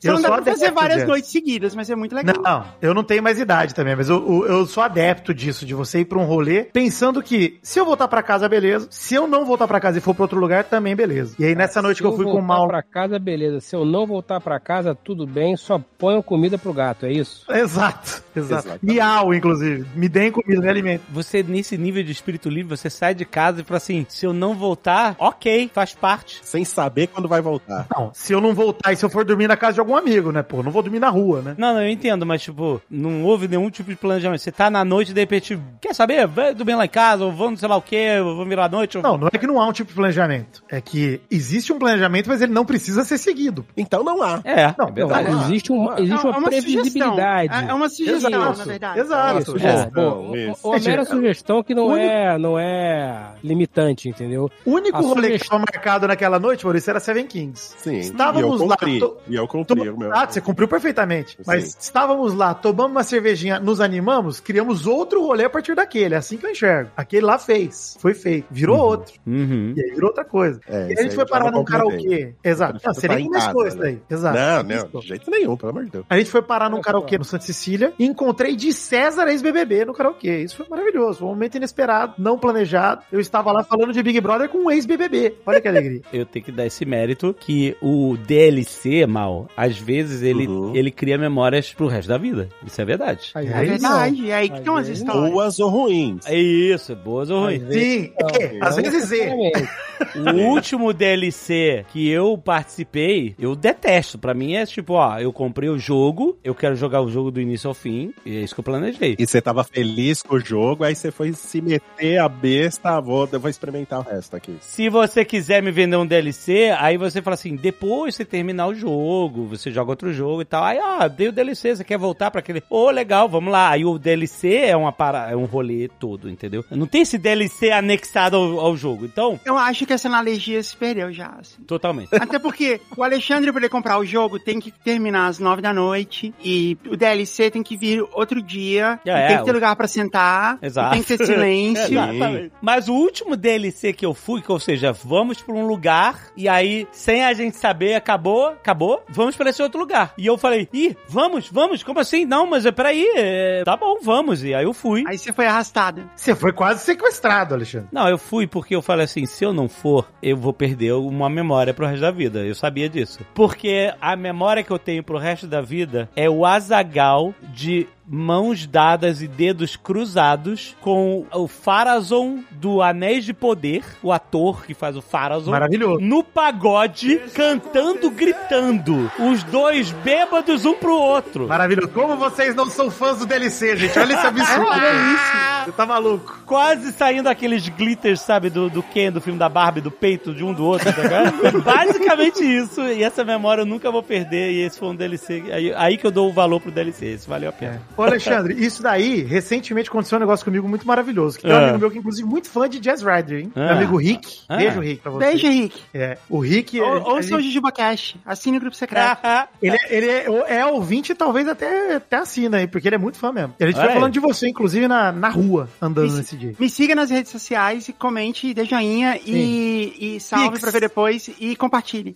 Isso. E aí, menino Rick que tava comigo, ele, ele me deu um presente inusitado, que é um João Bobo do Homem-Aranha. Do nada, assim, no meio da rua, ele me deu um João Bobo do Homem-Aranha. Aí a gente foi pra um lugar, Um bom começo Obvia- história. obviamente que a gente encheu o João Bobo e ficamos nesse bar chutando João Bobo, que era um karaokê também. Ficamos chutando João Bobo, brincando, dançando com o João Bobo, etc. O rolê tinha acabado, eu não tinha mais condições de respirar e andar ao mesmo tempo. Tava bem complicado já. A embriaguez. E aí tem um amigo meu que não consegue dizer não pra rolê, e eu tava dormindo na casa dele, eu falei, pô, vou junto, porque, né? Vou dormir na casa dele, então vamos pelo menos terminar o rolê junto pra não ter que chegar na casa dele antes, e puta rolo. A hora que eu cheguei no outro bar, a Jess e o Sr. K nunca me viram pessoalmente, mas eu sou um cara de 1,85m, grande, e eu tô com cabelo descolorido, e eu tava abraçado com o João Bobo do Homem-Aranha. não existia a menor possibilidade de eu não ser notado por todas as pessoas daquele estabelecimento. Quando a pessoa do balcão vir- me perguntou se eu tinha documento e eu falei que ele não tinha, apontei pro Homem-Aranha, a partir desse momento até quem trabalhava lá começou a gostar de mim, e não tinha condições de conversar com ninguém. Eu tava completamente bêbado. Então, basicamente, eu fiquei abraçadinho de namoradinho com o João Bobo do Homem-Aranha, Maravilhoso. e pessoas me pediam pra tirar foto. Eu, eu cheguei em casa com uma tiara. Sabe essas tiaras de festa que alguém bota com um pomponzinho em cima? que alguém botou na minha cabeça e eu não notei. Tava vendo o samba, eu e o Homem-Aranha tranquilo. Mas isso foi um DLC ou foi o. Foi o DLC do DLC esse aí já, inclusive. Nó, tá vendo então? Jamais vou esquecer disso, é maravilhoso. Eu não gosto, mas eu dou a importância, eu dou o valor pro DLC. Quando a gente Ele tava é na. Nova Zelândia, a gente chamava o Alexandre e a Agatha de, de vovô Onca. Ah, vai se ferrar. Porque dava, assim, o sol se pôs, acabou o dia pra eles. Eles se enfiavam na no quarto pra ficar vendo televisão. Não, que vendo mané. A gente tá no país mais mágico do mundo. E aí, seis da tarde, não, a gente vai pedir serviço de quarto, vai ficar aqui vendo TV. 15 horas de diferença. A gente tava jet lag. Não, não. Vocês fizeram isso todos os 17 dias da viagem. Vocês fizeram isso, exceto na noite do Mr. Meia. Que também foi super cedo. E teve um DLC que é a tatuagem que o Azagal tem na E a perna. tatuagem, que foi um dos momentos mais mágicos dessa viagem e você perdeu. E o Alexandre e a Agatha, nessa época, eles não tinham nem. A Piccolo não tinha nem nascido ainda. Então, Tava cansado. Vocês falam assim: vamos sair pro pub com menos 2 graus, neve de bermuda. Eu falei: caraca, galera, porra, vou dormir, cara. é assim que as coisas legais acontecem. Não, eu, eu sei, eu sei. Pra mim, eu, eu, eu concordo. Eu tenho uma história do Ian SBF que eu perdi num desses DLCs que eu fui pro hotel. Eu, o Azagal e ele me recusam a, a- contar a história porque você tinha que estar lá. A história nunca vai ser tão engraçada quanto ela, como ela foi contada na noite. E eu, eu aceito isso. Será que a Um dos galera últimos tá porres sérios que eu tive foi com o Ian. Então, E com o Totoro. então, é válido. O Totoro certamente não vai lembrar. Você pergunta pro Ian, porque a gente nunca mais pôde voltar no restaurante lá no Maitá. Imagina. Eu tenho um DLC memorável de, de muito tempo atrás, assim, a gente era adolescente e a gente foi numa balada, eu e mais dois amigos, e a gente foi numa balada e a balada acabou, sei lá, era tipo duas da manhã, três da manhã. E nessa época ainda existiam os bingos. Lembra quando o bingo era legalizado e existia? E tinha, e em Brasília tinha um bingo 24 horas, e que era um lugar, era um lugar assim, razoavelmente de luxo, assim, sabe? Não, não era exatamente de luxo, mas assim, era um lugar, não era um lugar tosco. E a gente tinha essa ideia de que toda vez, quando acabasse a balada, acabasse o que a gente estivesse fazendo, a gente ia pro bingo, porque tinha água e café de graça, custava um real pra você jogar uma cartela. Imagina o bingo na madrugada, repleto de velhinhas viciadas em jogo tadinhas. Nossa senhora. E é meio morto, assim, né? Imagina o bingo que funciona 24 horas e a pessoa que vai no bingo 3 da manhã, essa pessoa realmente tem problemas. Enfim, aí a gente foi pra lá e como a gente sempre fazia, comprou uma cartela cada um, porque era pra gente ter o direito de estar lá. Aham. E ficou lá tomando água e café gratuitamente. Só que a gente ganhou no bingo. Ah, ganhou? Ganhou. Mas o que, que vocês ganharam? Dinheiro. Um desses meus amigos que tava com a gente, que era o Cláudio, ele falou assim, quando ele tava chegando perto de ganhar, falou assim, gente, eu não acredito, eu vou ganhar. Ele falou assim, quando essas pessoas ganham, porque ele sempre ia no bingo fazer isso, todos eles só falam assim, bingo, e acabou. Falou, eu vou, se eu ganhar, eu vou comemorar como se deve. Aí a gente, isso, queremos que você faça isso. E a gente ficou imaginando que a gente ia ser expulso do, do bingo, né? Aí aconteceu, a gente ganhou, e ganhou uma grana assim, sei lá, o equivalente hoje, sei lá, uns 300 reais. Tá Uma ótimo. grana, é uma grana legal, vai, que Pô, apareceu. pra assim, do adolescentes, nada, cara, pra adolescente, jovem, exato. faz a noite. Ah. Não, jogar. faz, faz um mês, né? É. A gente ganhou uns 300 reais. E aí o Cláudio fechou a cartela e gritou: Bingo! Bingo! Aí ele subiu na mesa, pulou da mesa dando um mortal e deu cambalhotas em todo o corredor do bingo, igual o vampiro. Maravilhoso. Inacreditável. E a gente pensou, beleza, né? E agora é o momento que a gente é expulso. Todas as velhinhas começaram a bater palma e todo mundo ficou muito feliz e veio falar com a gente. As pessoas mandaram drinks pra nossa mesa. Falando Assim, Poxa, ah, porque eles falaram Caraca, assim, poxa, vai- que legal, porque vocês são muito animados. Fica mais um pouco.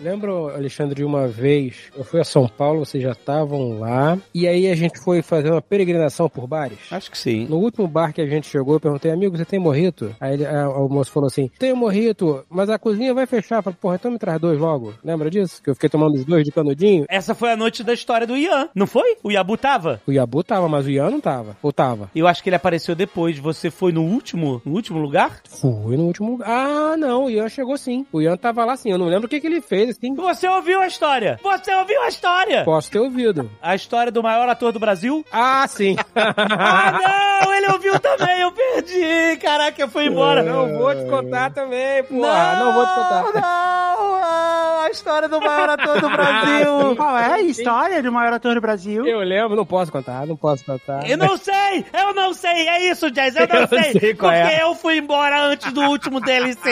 Eu perdi a história. Tá vendo? A gente pode pelo menos saber quem é o maior ator do Brasil. Eu acho que não. Não, não, não pode, não pode. Não. Essa, essa é parte do segredo, não pode. Não, Não posso, pode. Não, não posso, é informação sigilenta e fraudulosa, não posso. Não posso, não posso, mas agora que você falou, eu lembrei. Você ouviu a história? Então, eu não sei se eu quero ouvir, porque eu sei que eu não, nunca vou capturar o momento em que ela foi contada nesse. Um momento, E- exatamente. E a expectativa já tá muito grande agora. né? Porque olha só, porque eu tenho que dizer o seguinte, sabe, se eu morrer amanhã e não tiver mais nada, eu vou falar pra gente e eu não puder dar nenhum conselho, valorize um DLC, porque o DLC, apesar de eu odiar, detestar, ele causa essas paradas. E nesse dia eu estava indo em DLC atrás de DLC, foi a peregrinação de bar. Ah, esse bar vai fechar, então vamos pro outro, vamos fechar. Aí eu comecei a encher o saco. Foi, um clássico. Aí vai, foi um o o clássico. Aí o último, ah, vamos, sei lá, já eram três horas da manhã, vamos pra sei lá mais onde. Eu falei, galera, chega, né, cara? Vou voltar que eu quero dormir, porque amanhã, sei lá, vou trabalhar amanhã, etc e tal. E aí, no último DLC, no último lugar, teve a história do maior ator do Brasil e eu jamais saberei. Eu não vou te falar pra sacanear, não, mas a história é muito boa. Porra, vai se fuder! A história é muito boa, ah, cara. não! A história, pergunta, vocês querem saber, perguntem pro Ian SBF, do Porta dos Fundos. Mas quem contou a história? IanSBF, Porta dos Fundos. Arroba IanSBF, é, perguntem pra ele qual é a história do maior ator do Brasil. Mas eu acho que eu não tenho o direito de saber a história. Eu entendo as regras do DLC.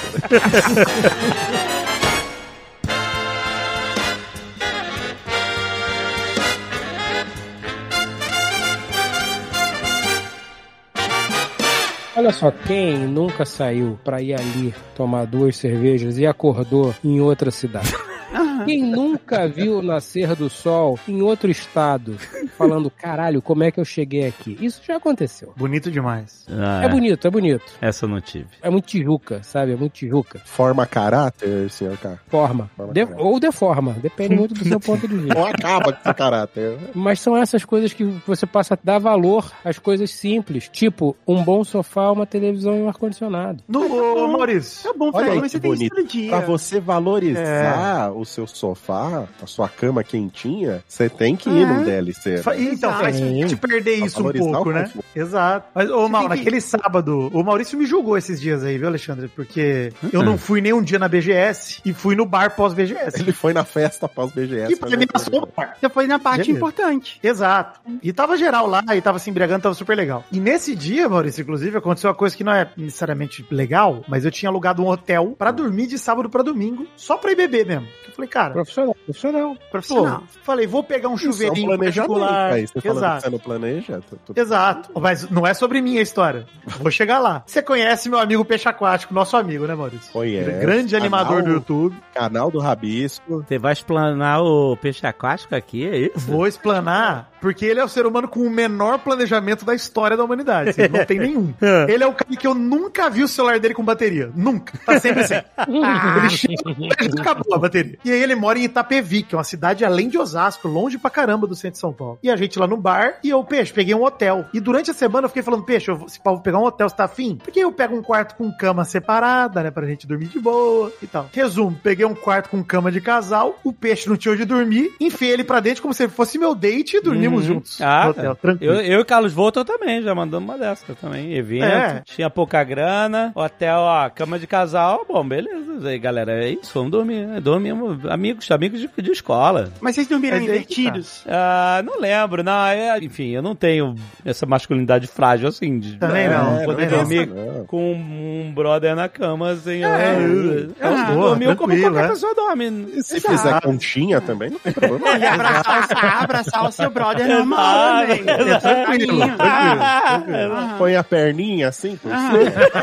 O que eu achei maravilhoso dessa história aí não é nem ter dormido junto. É que no outro dia o peixe tem iPhone, eu tenho Android, nele eu tenho carregador. Eu falei, não tem, bicho, não carrega um carregador. Assim, eu posso ser o cara que vai ter o hotel pra você, que vai estar do seu lado e tudo mais, mas o carregador de iPhone você pode começar a trazer. E aí, beleza. Chegou no fim, ele também tava sem carteira, sem dinheiro nenhum, e ele precisava voltar pra casa, né? Ele, ele levou a chave de casa quando ele saiu? Ele tava Não, descalço? Tava de Mas eu sei que eu tive que emprestar 5 reais em nota, que eu não sei como eu tinha uma nota de 5 reais na minha carteira, pra ele poder comprar o trem pra ele ir pra casa. Ai, meu Eu Deus. falei, cara, isso é maravilhoso, porque, assim, eu não planejo, mas eu quero pelo menos saber onde eu vou dormir, caso tudo dê errado. Eu preciso ter isso. É, esse, esse nível de eu sair e eu não sei onde eu vou dormir é, é, é avançadíssimo, né? Isso Exato. É um desprendimento que eu não tenho ainda. é New Game Plus, isso aí, pai. É, É. total, pô. Durante um certo tempo, o canal 5 alguma coisa, ele era afiliado à, à minha network, a nossa network é a mesma Pixel, né? Então a gente cuidava dos interesses comerciais do Peixe e do Medeire, né? Quando eles eram sócios no canal. E aí teve uma festa no Google que todos os canais foram convidados e a gente estendeu o convite aos canais que faziam parte da network e eu coloquei lá todo mundo que podia ir. E assim, ninguém sabe o nome do peixe aquático. O nome dele é Peixe, sobrenome aquático. É. É, aí é, eu coloquei lá na lista, ah, vai ter aqui o Medeira e tal, e o peixe aquático. Aí ele chegou e não queriam deixar ele subir de jeito nenhum, porque não tinha ninguém com o nome dele na lista, né? E aí as pessoas pediram um documento, e por incrível que pareça, ele não tem nenhum documento escrito peixe aquático. Caraca. E assim, e antes do evento, eu falei que todo mundo falou assim, ó, quando chegar lá, me procura e tal, tá aqui meu telefone, coisa assim, mas como você falou, ele simplesmente aparece lá. Exato. É, ele não. É uma fada. É, ele não, tipo, ele não liga pra você, não fala, ele só foi lá. É, porque acabou a bateria do celular dele, né? É, em algum momento, Nunca alguém. Mas assim, ele conseguiu fazer funcionar. Assim, em algum momento, algum segurança do prédio veio bater no meu ombro e falou assim: Olha, tem uma pessoa chamada Peixe Aquático lá embaixo. É, pediu pra O senhor chamar você. aquático está lá É, embaixo. Exato. O senhor aquático. Senhor aquático. Aí fui lá e descer eu com o pessoal do YouTube e tal, pra gente poder colocar ele pra dentro. E ele tava tranquilaço. Ele falou assim: Não, normal, tudo bem. Não, pra ele é tudo tranquilo. Eu- o Alexandre falou que é New Game Plus, mas eu acho que é hardcore, na verdade, o que ele joga, viu, Alexandre? Porque no dia que der errado, vai dar errado mesmo. Mas é que geralmente não dá. O peixe, pra mim, ele é a prova que anjo da guarda existe. E o dele é poderosíssimo. Tá vendo? É, pois é. É o palhaço. Ele protege, né? Não, É isso mesmo. Palhaço, saudade do palhaço. E tem, e tem muitas vezes também que o DLC, ele vem na forma... É uma coisa que a gente fala bastante no Jujuba Cast, que é a vida em modo tutorial. Que é, você, assim, por exemplo, você tá, sei lá, num grande evento lá na CCXP, na BGS, não sei. E chega uma galera e fala assim, ó, a gente tá indo pro bar tal, parece que uma galera tá lá. Pensa isso como um game. Isso é o modo tutorial, é pra você aceitar. Só falta essa pessoa tá brilhando enquanto as outras estão foscas, entendeu? É pra você aceitar e ir. Isso é uma missão, isso é uma quest, é isso. Exato, é uma quest, só que essa quest tem um modo tutorial, tá tudo fácil, entendeu? Você não tem que realmente fazer nada. Você só tem que ir dando ok. Aham. A grande sabedoria é você sacar quando a vida entrou em modo tutorial e só dar ok. Porque sim, às vezes tem até uma seta vermelha em cima da porta, sim. Mas às vezes não tem. Então você só tem que pensar assim, a vida está em modo tutorial. Eu só vou aceitar o que ela tá me trazendo, entendeu? Porque é assim que eu vou aprender. Esse é o importante de saber jogar esse DLC. Mas o tutorial ele tem que te ensinar, ó, tu faz isso, agora tu faz isso, entendeu? Tipo. Eu não tô falando literalmente de um jogo. Você não tá num bar de The Witcher. Não, eu sei, mas a gente tá fazendo esses paralelos com games. Agora que a gente não vai largar esse paralelo. Vamos. Então, aí você tá lá no bar. Aí você encontra um amigo de longa data e fala assim: a gente tá indo num lugar que parece que o Fara não tá lá. Só isso é vir em modo tutorial, só vai. Entendeu? Se chegar lá e não tiver tudo bem, você vai pra casa. Mas quando a pessoa veio com o convite, você vai, entendeu? Uhum. Você só chega lá. Aí quando você chega lá, tem o ISBF, ele tá lá contando um monte de histórias, ele tá lá há muito tempo e bêbado, e falando assim, gente, vamos pedir mais uma rodada? Você só diz sim, entendeu? Porque essa é a vida em modo tutorial. O que que acontece quando você rejeita o tutorial? O jogo não continua. Você volta pro começo, entendeu? Porque você precisa aceitar ele pra você ir pra próxima fase. Ou você pula uma cutscene, né? E ela não É, volta mais. então, que é o que exato. aconteceu com o Alexandre. É. E olha aí, você nunca vai saber quem é o maior ator do E eu vou te falar o seguinte, se você não falasse, Quem é? se você Quem não é? Falasse desse lance do maior ator, não sei o quê, cara, eu ia morrer com essa merda incrustada na minha mente e não ia lembrar. Porra, cara, você não valoriza a parada que eu. Não tem um dia que eu não me corroo. Eu lembro da história. Mas ela, ela não tá no seu dia a dia, você já tinha esquecido dela. Você teve que ser lembrado dela. Exato, exato, porque eu já, já aceitei, concordei com o que foi dito, porque eu também não vou te dizer o que que é, mas você pode ter certeza que é o maior ator da história, sim. É uma história maravilhosa, é lindo, é lindo, é um negócio bonito demais. ódio! Jujuba Cast.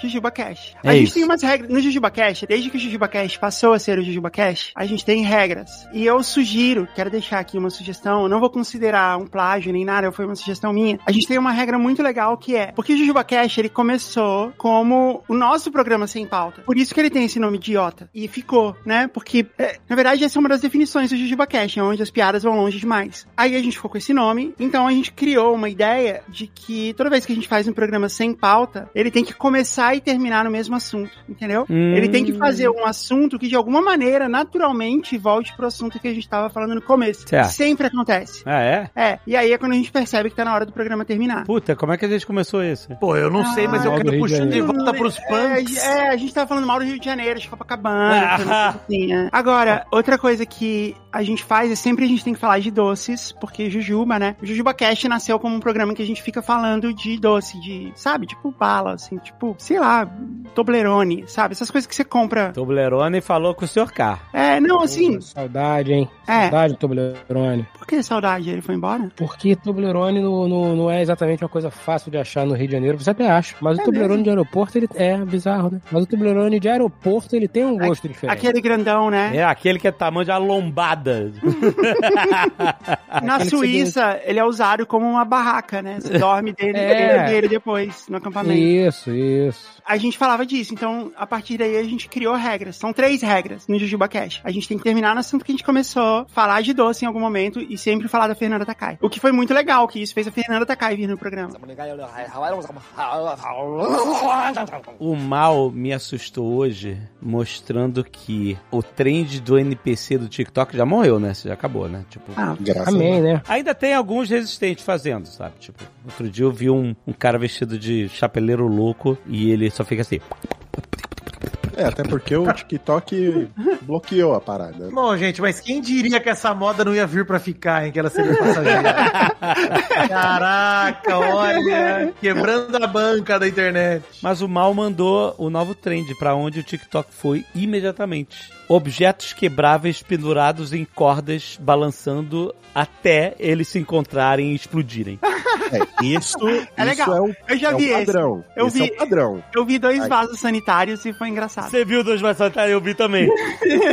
e você fica hipnotizado. Você não consegue sair dessa merda. Eu tenho que Sim. assumir que foi engraçado. É horrível isso. Eu acho que isso veio num trend do cara que começou a, a rolar coisas pela escada. Tipo, garrafa cheia de moeda, pote cheio de MM, garrafa de 2 litros de, refrigerante, essas coisas. Pra ver em que momento que elas quebram. E sempre faz uma, uma lambança sinistra na escada. Aí a galera, ah, beleza, que conteúdo idiota, etc e tal. E o cara ganhou, sei lá, 10 milhões de seguidores em um fim de semana. Fazer essa merda. Sei lá, alguma coisa assim. Entrou no algoritmo do TikTok essa porra, as pessoas enlouqueceram. E aí as pessoas já estavam calculando pelo fundo do TikTok, sei lá, mais o que, não sei o que, pelas lá, não sei. Que o cara já tava ganhando, sei lá, uns 60 mil dólares por dia, sei lá. Aí pronto. Agora tudo é. A parada migra. Tudo é coisas que vão quebrar e vai dar merda. E você fica olhando pra ver em que momento que vai dar merda. E agora é a evolução dessa escada são essas paradas penduradas indo de lá pra cá até. Você não acha esse conteúdo muito mais trabalhoso? Não, é trabalhoso, de verdade. Trabalhoso. Pô, o cara tem que pendurar um vaso sanitário numa corda, Aham. pendurar outro e botar eles pra brigar. É um trabalhoso. Não, mas e, e esse é o básico, porque agora já tem um canal que tá fazendo o, o UFC. Tipo narração esportiva. Tem campeonato. Tem, tem campeonato e tem narrador e comentarista. Com o narrador e comenta aí. Eu acho uma evolução interessante. Os sites de aposta estão chegando, hein? É, Exatamente. Caraca, maluco. E é tenso, viu? Era um vídeo de 10 minutos que eu mandei pra Alexandre e eu tenho certeza que ele viu tudo.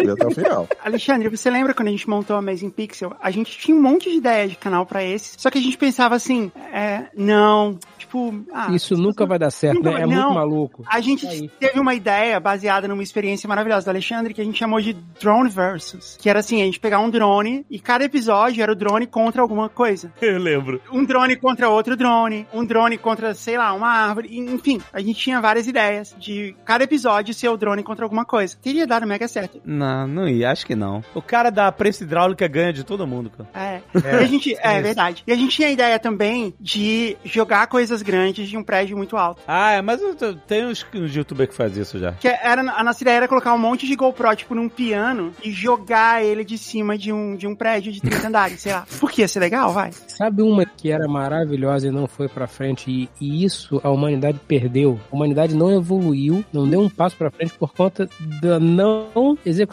dessa ideia. A semana da costela. Costela Wiki. Stella Wiki. Nossa, verdade. A gente bolou isso, eu, Azagal, Jazz, o Sr. K também tava, né? Isso foi Aham, um negócio que, olha, perdeu-se aí, cara. Na época de Campus Party, a ideia era a gente comer costela todo dia. Não é a ideia mais complexa de todas até o momento. Vamos ouvir. Não, a gente podia fazer tipo um reality show, entendeu? I- igual aquele filme do cara que só come no McDonald's. Isso, só que aí a gente pensou assim, que a gente gostava da Costelaria Moema, que era um restaurante que foi feito numa garagem, TVs de tubo de 14 polegadas ligadas na Bandeirantes o dia inteiro. Aham. Detalhe, todas ligadas na bandeirante. Exato. E, e era maravilhoso, os caras realmente sabiam fazer costela ali, entendeu? Era bom. E aí a gente falou, porra, a gente come aqui todo dia, tá, não sei o quê. Aí a Jess falou assim, pô, mas vamos fazer o Costela Week e tal, a gente vem aqui todo dia, ah, mas a gente tem Campus Party e tal. Aí a gente falou assim, não, a gente, quando a gente não puder vir, a gente pega as costelas, bota num saquinho de plástico, fecha o saquinho, e aí nasceu a... Sacostela.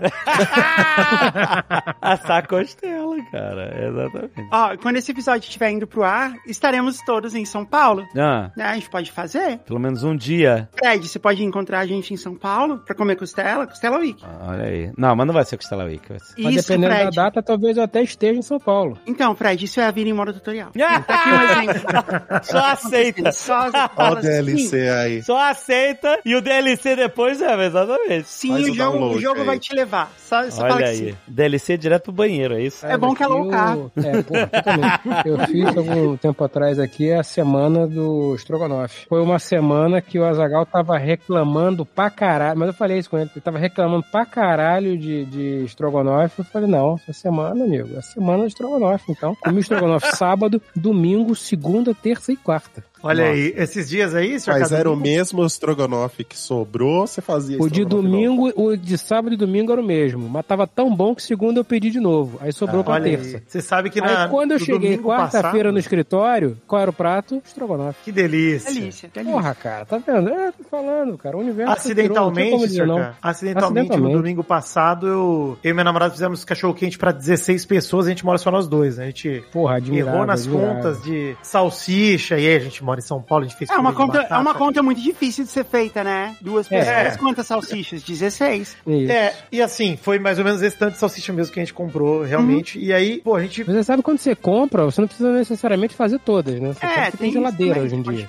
Eu sei, também. acredite, nós não fizemos todos. Tem salsicha congelada aqui, a gente fez metade e deu muita salsicha. Porque, enfim, a gente fez muita coisa pro cachorro quente também. Comprou milho, comprou ervilha, batata palha. Pô, eu sei que eu almocei cachorro quente acidentalmente e jantei de domingo até quarta-feira também, de forma acidental. Me alimentei só Acidental. disso por cinco dias. Mas não tô reclamando, foi maravilhoso. Tem umas comidas que você não tem como dizer não. Não tem É. como dizer não. Não. Pô, eu Ainda lembro sempre do Nerdcast lá, vocês falando de, ah, come quanta salsicha, você vai perdendo tempo de vida. Nossa, mas que tempo delicioso que eu tô perdendo, hein? Hum. Que maravilha. Eu, eu gosto Nossa. de salsicha também. Teve uma época na nossa vida, eu e a Paty, a gente era muito, muito sem grana. E aí a gente foi no mercado e tava tendo uma promoção matadora de comidas congeladas da Sadia. Tinha muita lasanha, mas tinha um ou outro estrogonofe e, e uns outros pratos também, mas a maioria era lasanha. E custava, assim, tipo, cada potinho daquele, né? Vem um potinho, assim, de, sei lá, meio quilo, e custava, sei lá, três reais. Nossa senhora, essa lasanha. E a gente era muito sem grana, muito, muito sem grana. Aí a gente falou assim: vamos comprar 30 e a gente Correto. come isso o mês inteiro. Porque vai ficar muito barato. A gente vai ter gastado, sei lá, 90 reais com o almoço o mês inteiro. Vai ter sido muito barato. A gente vai economizar uma grana, porque a gente tinha muito pouco dinheiro. E a gente fez isso. Então a gente chegava em casa, colocava a lasanha no micro-ondas, né? 10 minutos, colocava ela no meio, assim, da, da mesa e cada uma comia metade. Só que assim, chegou no quinto dia, ninguém aguentava mais. E É assim. inviável, é inviável. Tinha outras 25 comidas congeladas ali que a gente tinha que dar conta. A gente foi até o fim. Deixa eu trazer um assunto polêmico aqui, aproveitar que o Tucano não tá aqui pra ele não me matar. Pipoca no micro-ondas é cozinhar pra vocês ou não? Ué, Não, é, claro que não. vai- Claro que é. É um processo. Você tá esquentando o milho e tá virando pipoca. É um processo. Exato. Não, não, não, não, A peraí. diferença é se você faz ela no micro-ondas na Elitista. Alexandre, elitista com comida, hein? Já tô, já tô achando. O problema é ser pipoca ou é fazer no micro-ondas, Alexandre? É a mesma parada de você botar a lasanha no micro-ondas, é cozinhar isso. É Não, cozinhar. porque ela já está cozida. Não, não. Não, mas é Quando cozinhar você- assim. É assim. Quando você põe a lasanha no micro-ondas, ela já está pronta e você só tá descongelando ela e depois esquentando ela. É, e a pipoca também, ela tá pronta, ela tá ali. Mas a pipoca não, mas não. a pipoca não tá A pronta. pipoca não tá pronta. Você põe o milho, ela volta pipoca. Tá pronta. Deus fez ali, a pipoca tá ali dentro. tá bom. Já preparou sim, galera? Olha só, eu vou fazer um rolê aqui. O ovo, então, não se cozinha nunca. O ovo, o ovo já tá pronto. Então pipoca na panela não é cozinhar também. Não, mas aí já tem um processo mecânico, já tem uma mão humana fazendo alguma coisa assim. Aí, boa, boa, boa, boa Não, é o questão, mesmo- hein? É, Não, não, é o mesmo processo. É, mas não É. tem. Você põe na panela e larga lá, não tem isso. Você tem que. Não larga lá, você tem que. A única coisa que você tem que fazer é fazer com que o líquido que tem dentro do milho de pipoca aquecer a mais de 100 graus pra ele explodir. É só isso. Não importa se você faz isso no fogo, com o sol ou com. É, Exato. Calor é calor. Calor é, É. calor. É. tem uma expertise também pra você. Você tem que colocar na posição certa ali o É, pacote. Tem que, saber- tem que contar quando dá mais de 3 segundos entre o miolo e o Isso, se não Isso, ficar muito centralizado, vai queimar. Maurício, É. você tocou num ponto essencial. A lasanha descongelada. Pega na minha mão agora, Alexandre. Ah. Abandone seus antigos preceitos. Você vai fazer uma lasanha de micro-ondas, tranquilo. O cara que é bom, ele deixa aquele tostadinho. O totadinho nas beiradas. Eu concordo, eu concordo. Isso tem que saber. Então, assim, esse timing é cozinhar. É. É um processo simples, muito simples, mas ele é cozinhar. É verdade, é verdade. Ó, agora você me pegou. Agora você me pegou com a casquinha queimadinha. É uma arte conseguir aquela casquinha. Outro exemplo, fazer uma salada e cozinhar. Preparei uma salada. Não, mas aí você tá tirando fogo até da, da parada. Não é cozinhar. Não, mas, pô, ceviche, você põe só limão, você tá cozinhando. É, com ácido.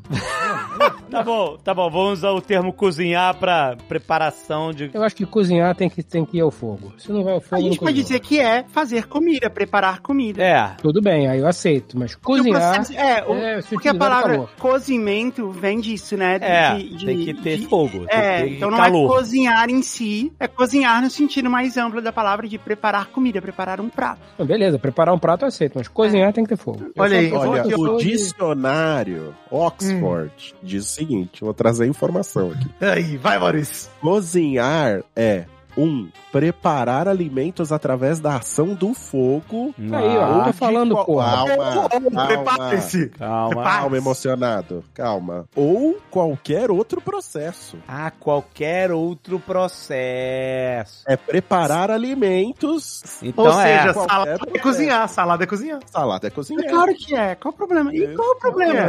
Sushi é cozinhar, é isso aí. Por que, que vocês querem defender que não é? Qual o problema que seja? Exato, eu também digo tudo quando eu falo que não é. Porque é. Não, porque a gente achava que você precisava de fogo ou calor pra ser algo cozido, cozinhar. Ó, se você foi até o pé de alface e deu uma mordida nele, não é cozinhar. Não. porque você não preparou. Não, não é. É. Não é, você não preparou. Não é, não é. Você colheu uma maçã de uma árvore e mordeu, não cozinhou. Não. É, Mas se você jogar um salzinho nele, você cozinhou.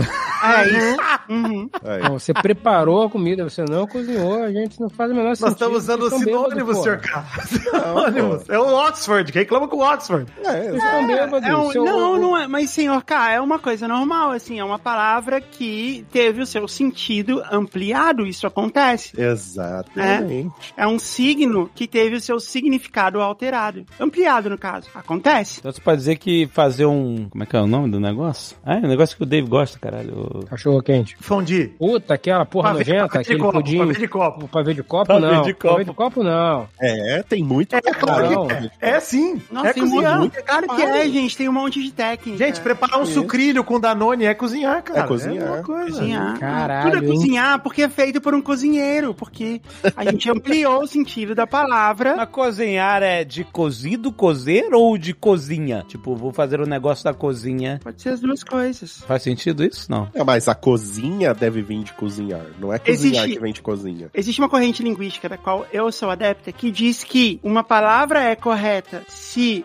ela foi entendida pelo receptor da maneira que ela foi emitida pelo emissor. Concordo. É isso. É assim que a língua muda. Se eu falo uma coisa e você entende do jeito que eu queria que você entendesse, é correto. Correto. O uso prevalece. O uso prevalece. Exato. Sim, a língua é isso. A língua é, é fluida. Então, muitos gramáticos consideram que é isso que determina se uma palavra está correta ou não. Com certeza. Se ela consegue completar um processo comunicativo. E é o que aconteceu aqui. Então, Exato. você falar assim, eu vou ó. cozinhar a salada. Todo mundo entendeu. É. Exato. Ou, por exemplo, quando você vai cozinhar um sorvete.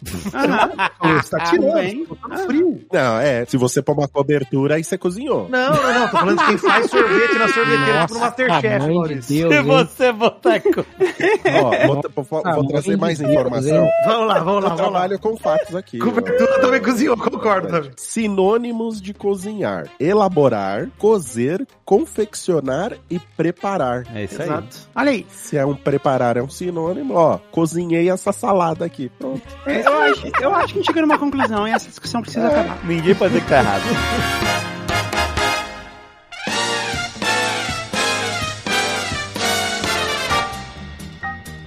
Eu queria propor uma nova discussão, que é o termo frutos do mar. Ah, Frutos do mar é diferente de frutas do mar, certo? Exato. Né? Sim. Fruta a gente entende como um vegetal que é docinho e tudo mais. Fruto a gente entende como aquilo que resulta de alguma outra coisa. Tudo bem, beleza. uhum. Mas eu acho que o termo em inglês, por exemplo, você não fala frutos do mar, você fala seafood, você fala comida do mar. Depende. Seafood é mais abrangente. Qualquer parada do mar. Fruto do mar é, é shellfish. Shellfish, ok, que também funciona. Mas eu acho que frutos do mar, na verdade, é um eufemismo pro nome que deveria ter, que é insetos do mar. Porque é isso que eles são. Os crustáceos. É um inseto do mar. Você já viu um camarão? Então, você tá sendo muito generosa porque a galera fala que é barata do mar. Então, Você tá querendo me dizer, então, que uma baratinha no bafo vai ficar bom também, é isso? Pô, eu ia você- falar não. isso, vou começar a comer barato até hoje. Você tá eu não sei, eu não gosto de frutos do mar. Mas assim, se você visse um camarão andando no chão da sua casa, você ia pisar nele e jogar fora. Problema do Aquaman. Problema dele. Não é meu então, problema. ou você ia, tipo, ah, olha, vou, vou me alimentar, entendeu? Insetos, tomar. É isso aí. Não, mas você não vai poder, você nunca vai conseguir me convencer, você nunca vai conseguir fazer uma correlação lógica na minha mente entre uma belíssima lagosta na manteiga e uma barata. Não vai conseguir. Uma barata não, mas pense, mas pense um escorpião. Um escaravelho. É. Não, mas as pessoas no, em lugares bizarros do mundo comem essas Comem, coisas. é. Sim. A Ásia come. Sim. Existe uma discussão muito grande entre Yes. Que falam que lagosta, e tem argumentos, que a lagosta é um dos alimentos mais superestimados da face da Terra. Ah, mas lá vem Tudo você. Que é um negócio que foi artificialmente inflacionado pra parecer um negócio caro, de gente rica e que é qualquer nota como um alimento, não tem gosto sozinho. É mesmo? Eles têm que tacar 200 toneladas de manteiga em cima e outros molhos. Dá um trabalho do cacete que você passa para o consumidor em vez de você ter o É trabalho. que você tem que lutar contra ela, né? Eles te dão, eles dão armas medievais pra você se alimentar. É uma É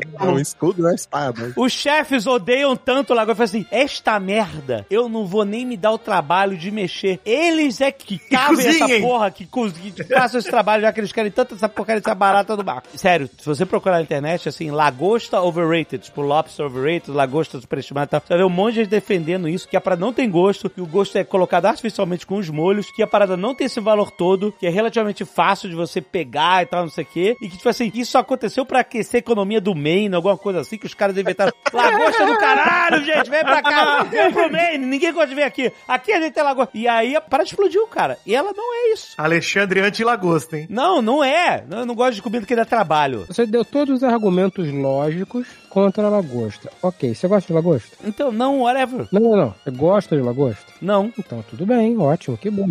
Eu, eu, achei, eu não acho ruim, não acho assim, ah, como a lagosta. Se você me der uma lagosta assim, na boquinha, assim, seu- com o dedinho assim, ó. Você, você pega. Não, você não gosta de lagosta. Você pega aquela ferramenta de Fórmula 1 lá, sei lá, de, fica quebrando aquela parada, abre tudo, se caga todo e tal. Aí você pega. Lembra de Flashdance? Flashdance, vai no Flashdance. Eu boto uma, uma roupa que fica só na parte da frente, as costas nuas. Tô indo longe.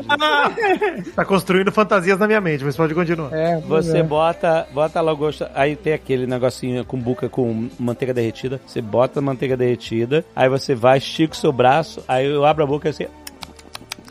Mas olha só, isso tudo pra você dizer que não gosta de lagosta. Não, não, eu falo assim, se você fizer isso, se tiver todo o trabalho e você me ofereceu, eu falo assim, bom, legal. Agora, você chegar, sentar, no, ir no restaurante, sentar, falar assim, por favor, a lagosta, aquela ali, ó, aquela que está ali, ó, subindo pela, pela parede lá tal, e vai lá, o cara volta e tal, atrás da lagosta. Não, Mas a não, não, lagosta- peguei, Mas não, a não. lagosta é um alicate e um martelo pra você. Esses são os talheres. Caraca, exato. Aí você, ó, agora, ó, o chefe não quer ter trabalho, então você que pede essa porra, você que tem esse trabalho. Ele, tipo assim, não, é muito rolê pra comer. Não, mas olha só, então peraí, peraí, peraí, peraí. Eu nunca entrei no restaurante e falei, eu quero, a- eu quero ela quer ali. Não, eu quero, meu amigo, eu quero lagosta. Não, tudo bem. Você vê, aí, então, viu uma congelada, E beleza. aí vem a lagostinha, eu, por favor, já, você pode separar para. Pô, pronto, gente. Não, mas o que? Ela vem já destrinchada. quero Para, só o separa a rabinho. Ah, não, você tá no seu direito. Exato, Ah, ok. é, exatamente. Esse é o ponto. Eu gosto, ela gosta. Agora, o, que- o meu ponto é, eu não sei mais o que a gente tá, começou a falar sobre isso, eu já me perdi.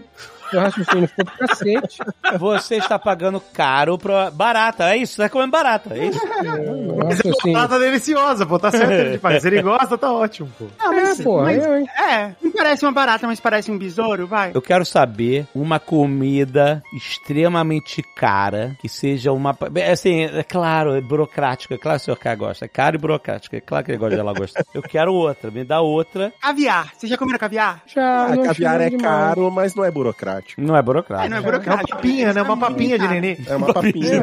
Parece um sagu, né? Um saguzinho. é um sagozinho. Saguzinho de nenenzinho. Assim, eu já comi algumas vezes e eu nunca senti gosto nenhum. É, sabe por quê? Você passou a vida inteira comendo sagu. Você sabe que tem um monte de alimento que a gente acha que tá comendo na parada e não tá? Tipo o quê? Açafrão. Não, ah, não, açafrão, eu tô ligado que açafrão é uma coisa bem cara, né? Caríssimo. Tipo, a parada, os caras têm que minerais têm asteroide, maluco. Não, mas eu já comi caviar, caviar mesmo, de verdade. Não era sagu, não era uma imitação de caviar. Eu já comi caviar caro e era, não tinha gosto. Você já comeu e foi bom? Já. E foi assim, nossa, realmente vale esse preço que custa. Não, não vale o preço, nem fudendo. Comi festinha de é. graça ali. que por exemplo, pode ter sido sagu. Mas olha só, açafrão não é açafrão. É isso aí, anotem, denúncia. É isso, é outra parada que eles falam que é açafrão, mas não é. Baunilha, esquece. Baunilha, esquece, baunilha. Tipo assim, É mesmo? Pra você produzir baunilha, os caras têm que fazer um golpe militar e, e tomar o governo da parada, porque eu não sei, é a parada bizarra, baunilha. Mas o que, que é o favo da baunilha que, que fazem hoje em dia? O que, que é esse negócio? Não sei, só tem Madagascar e três dias no inverno, alguma coisa assim. Vai ver é sagu também. Tudo é E a sagu. cereja de chuchu que é mais gostosa que a cereja fruta, hein? Cereja, cereja, aquela cereja que você. É isso? Não é cereja aquela porra? Mas essa é, É a melhor cereja. é Foda-se, exato, ela é deliciosa. Não é, não, mas peraí, não é de chuchu, é de mamão verde, não é? Não interessa, é açúcar. Aquela merda é açúcar chuchu, com anilina. Não é açúcar, é isso aí, não é cereja. Me falaram outro dia que jujuba é cartilagem com açúcar. Eu falei, Jujuba formiga, a gente velho. Falou aqui no game, aqui daqui a Tô pouco. precisando de cartilagem mesmo, tô velho, foda-se, vou continuar comendo. Não, gelatina. Gelatina é animal. É, vegano não come gelatina, jujuba, essas. Se bem que tem uma gelatina que vem de alga, né? Uma gelatina que ela é vegetal e ela vem É de aquele negócio oriental usa muito, né? Aham, sim. Peraí, peraí, peraí, peraí. Vegano não come jujuba? Não. Não? Depende da jujuba. Gelatina. Cruel, né, cara? Que vida triste. Não, é a vida triste do animal que fica lá sofrendo, sendo escravizado pra fazer uma jujuba. Mas é jujuba, porra, é jujuba.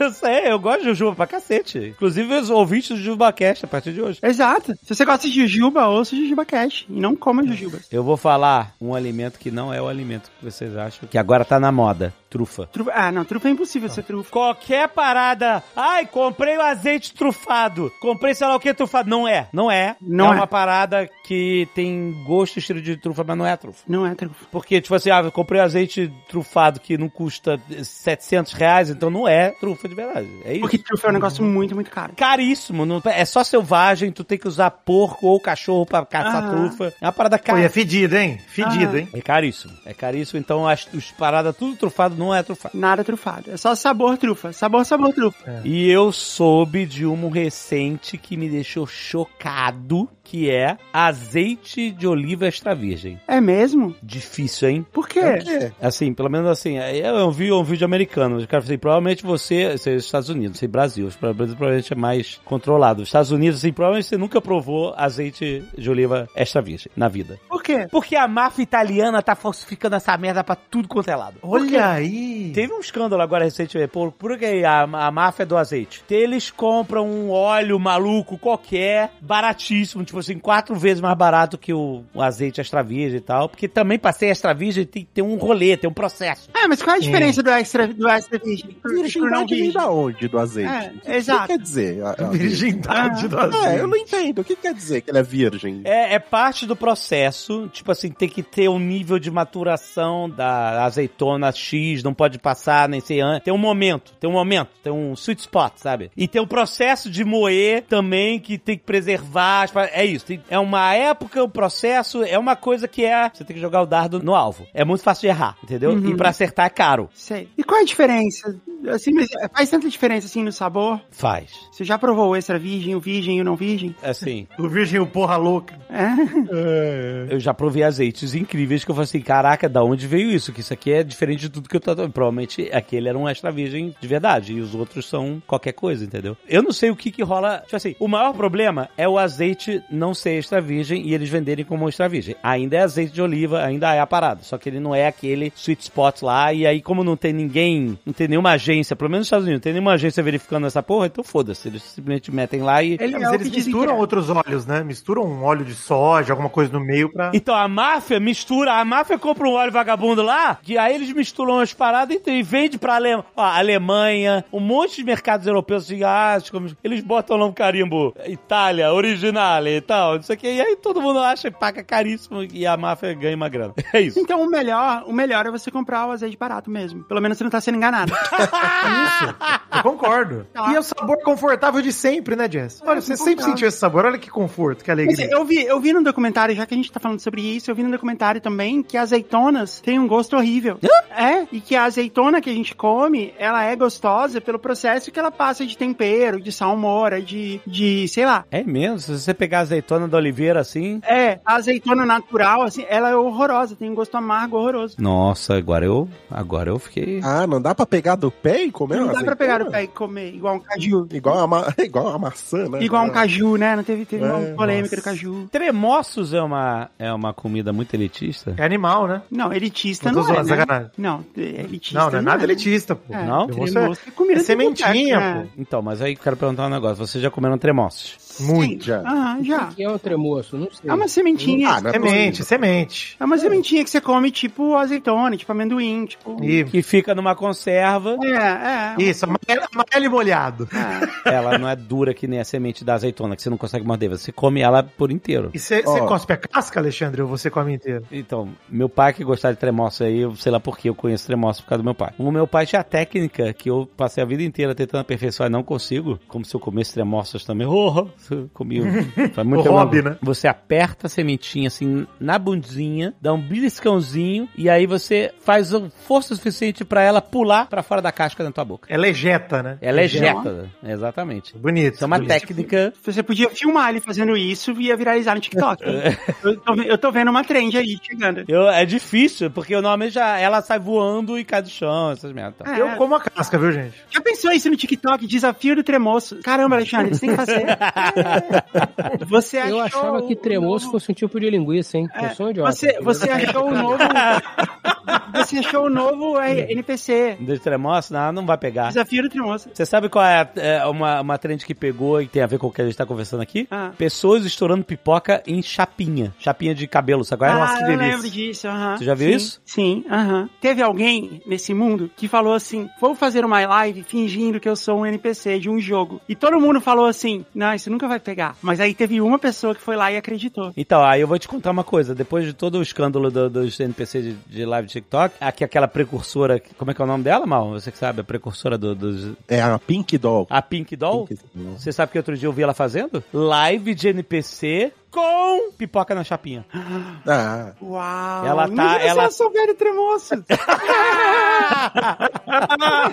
achei que ela tinha posto duas privadas pra brigar lá. então. ah, é, provavelmente é o próximo passo. Quando Mas você ela- falou, eu pensei, putz, já tem um curso de live de NPC. Ô, ô Maurício, se a gente amarrar dois NPCs em cordas Isso. e botar eles pra dentro outro. Com Isso é chapinhas. esporte, isso é Olimpíada, Com exato. chapinhas de cabelo, né? E pipoca, E exato. pipoca. E Boa ideia. Boa ideia. Não, tem, não tem como dar errado. Senhor K, você passou o ano falando que o mundo ia acabar em outubro. Não, o ano não. Eu comecei a falar disso em julho. Eu só tive essa informação. Ah, em julho. É, exatamente. O Ah, ano é é aquela senhora que faz academia com você. Exatamente. Ela falou que a mundo ia acabar. É Isso. Mas ela explicou como? Algumas pessoas dizem que vai ser rápido, outras que vai demorar. Eu tô torcendo pra que seja rápido, né? Mas. Então, esse dia agora que estamos é o dia 27 de outubro, o dia da publicação desse. Pois é. Então significa que nós temos um, dois, três, quatro dias pela frente. Até o fim de outubro. E aí? Não, e aí é o Hoje, ó, seguinte: Hoje à noite Ou- é a minha festinha de aniversário. Então, se der pra esperar até amanhã. o meu argumento é o seguinte: se dia 1 de novembro eu acordar e o mundo ainda estiver aqui, eu vou ficar um pouco decepcionado. Vamos ver. Pode processar a sua colega aí de academia, por exemplo. E já falei isso pra ela. Aí ela fica. Caraca, você tem que ir lá. No dia 1 de novembro tu vai acordar cedo e tu vai confrontar, fazer essa acariação na academia, por favor. Dona Fulana. Seria legal você entregar pra ela uma notificação extrajudicial dizendo que você vendeu tudo, que você pediu demissão, tudo baseado nisso, e agora ela tem que te indenizar. Como é que eu vou pagar as prestações do meu Porsche? É, então. aí você tem que falar que ela tem que te indenizar, porque afinal ela te Sim. enganou. E nem precisa Sim. ser verdade, é só pra você ver a cara dela recebendo a notificação extrajudicial. Pois é. É uma boa ideia. A ideia é boa. A ideia é boa. É. Vai me dar um trabalho, mas pela sacanagem da coisa pode valer a pena. Não, você pede pro chat GPT fazer rapidão. Agora, Sim. o problema é que se ela receber isso e tiver um ataque cardíaco e morrer na hora, ela vai, ter, ela vai estar certa, porque ela vai ter morrido imediatamente. Mas aí foi Pra ela, o mundo vai ter acabado. Sim. Ah, mas o que é o mundo falei- se não aquilo que está diante dos seus olhos? Então, olha só, gente, eu não quero muito. Eu só quero que vá todo mundo junto, de mão dada. só isso. Eu não quero que fique ninguém pra trás pra sofrer, tipo, arrebatamento. Ah, não, olha, os puros foram e ficou aqui uma galera sofrendo. Não, vamos todo mundo junto. Pronto, acabou. Vamos começar de novo, um grande reset. Fim do, fim do evangelho. Acabou, ê, acabou, acabou, acabou. Uh. Não, mas então, a gente defende a tese que isso já aconteceu no século XIV, é isso. Arrebatamento e tal, já foi, a gente tá aqui, a gente sobrou, todo mundo. Inclusive a galera que acha que vai ser puxada, já, vocês já sobraram, gente. Já rolou. É, nossa, faz muito sentido. Não faz sentido? É, porque se você pensa só as coisas que a gente falou aqui, ó, live de NPC, inseto do mar, Copacabana, faz total sentido. É, é isso. É isso. Cara, você tá querendo dizer que se a gente traçar outra analogia, a gente tá vivendo os episódios 7, 8 e 9, é isso? É por isso que o mundo tá assim? É isso aí. Rapaz. E o J.J. Abrams tá comandando o show. Exa- Exato. Ele cria o mistério, mas ele não cria o final. Ele manda todo mundo se fuder. É, o fim é esse, o fim é nunca ter fim. Que é o pior Retcon, daqui pra frente é só retcon, É o gente. pior final de todos. Nossa. Então, a gente tá emplacando essa parada de que o Nerdcast vai acabar no, no episódio 1000, né? A gente já tá no 900 e pouco. Falta menos de 100. Uhum. O maior ator do não, Brasil não. tem envolvimento com essa história? É possível, hein? É possível. Tudo é questão de cachê. Eu nem conto pra vocês o que quase o maior ator do Brasil teve envolvimento com. Mas enfim. Ih, rapaz. Eu, inclusive, queria falar um negócio. Agora, por contrato, vocês deveriam falar que o maior ator do Brasil é o Celton Mello, independente dessa história aí. Eu acho. Então é melhor não. Não é o Celton Mello, não é o Celton Mello. Essa história não é sobre o Celton Mello. O Celton Mello realmente é um dos maiores atores do Brasil. eu acho. Eu acho ele ah, meu favorito. Vou dizer É, isso. então, é. É, eu só compro coisas da marca Celton Mello. Minha família inteira só usa Celton Mello. Qual é o seu Celton? Melo, lógico. Ai, meu Deus. A coisa mais engraçada do mundo é a gente ficar, o, o Tucano passar a vida inteira no Nerdcast falando que o Azagal, a galera falava que ele tinha cabelo de Celton Mello quando ele era adolescente, e a gente ter trabalhado com o Celton Mello e ter dirigido o Celton Mello. É maravilhoso. As voltas que o mundo dão são uma parada inacreditável. É. Mas assim, é sobre isso, sobre voltas, sobre mil, sobre fim. O Azagal falou, ele emplacou essa, tipo assim. É que a gente fala o seguinte: se a gente fizer o episódio mil, Vai ter que fazer mais mil. Vai ter que fazer mais mil. não, sabe qual é o problema? Se a gente fizer assim, quando chegar no episódio mil e falar assim, esse é o último episódio, isso acontece uma vez ou outra, na, de você anunciar o fim e você fazer um fim bombástico. Aham. Tipo, por exemplo, a música The End dos Beatles, que é a última música, é isso, É né? a última música do último disco. E ela diz: The love you take is equal to the love you make. E o final é, é incrível, é de arrepiar, tô todo arrepiado só de lembrar. É bonita. Ah. É a música, tipo assim, caralho, que fim de show, que final, que coisa incrível, que coisa, entendeu? É tipo, é arrepiante você se propor a fazer um fim e você fazer um fim épico desse. Ou você simplesmente some e para e não faz, não tem fim, tipo Caverna do Dragão, e a parada fica comentada pra sempre. Ou você faz um fim merda, que é o caso do J.J. Abrams, faz um fim merda que Seinfeld, eles até fizeram um final que eu achei que tinha a ver com a série, mas a galera acabou que não gostou, etc e tal. Foi criticado no final, sabe? Tinha a ver com- Ah, ninguém nunca gosta do final. Bom o final do O Seinfeld. final do Friends foi ruim, poucos finais de coisas longas. O final do Friends foi Eu gosto do final de Friends, Você esperava o quê? Exato.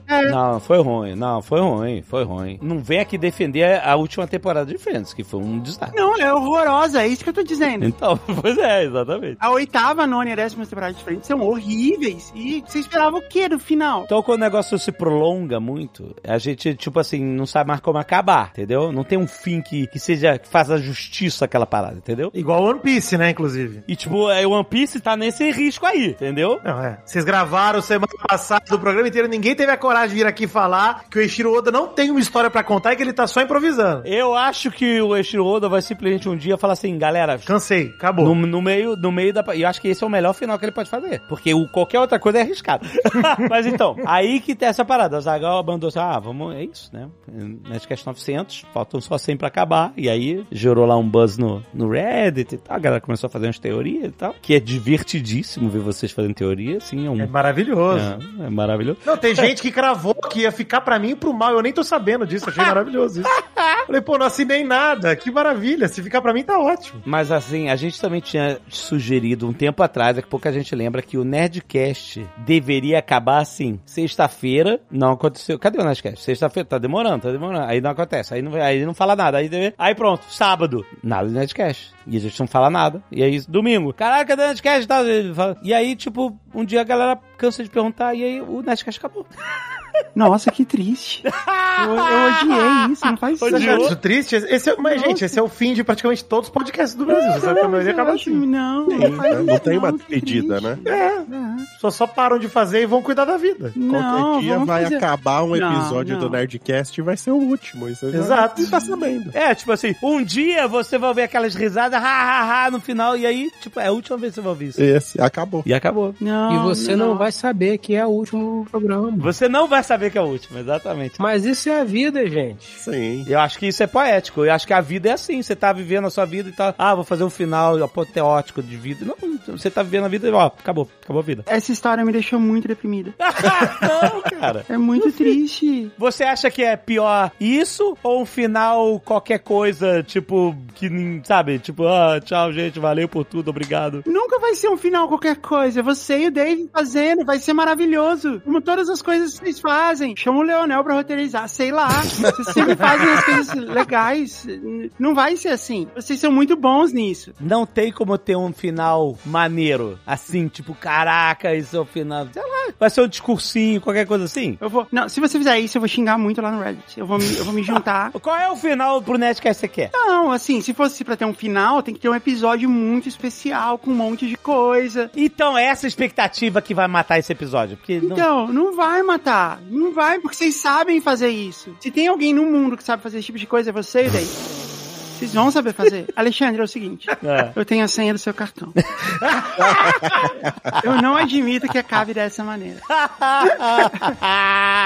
Sabe o que a gente pode fazer? Fazer episódio mil. E episódio de mil é tipo, não vai ter nada especial, porque. Como a gente fala, o número não significa nada, é a gente que dá significado pras coisas. Então não vai ser nada especial, vai ser um, sei lá, vai ser episódio de, sei lá, Açúcar, terceira temporada, sei lá, alguma coisa assim. Isso.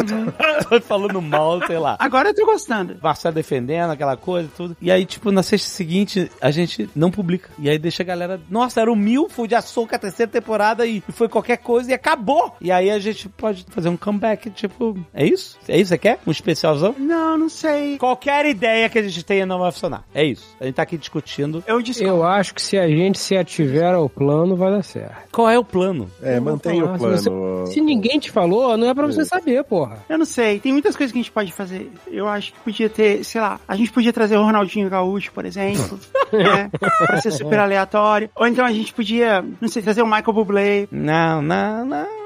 Esse é o episódio karaokê, né? Pô, Alexandre cantando um musical do Nerdcast aqui. Ah, nossa, um musical, um Nerdcast The Musical. Isso ia ser legal, faz Olha aí. sentido. Nerdcast The Musical?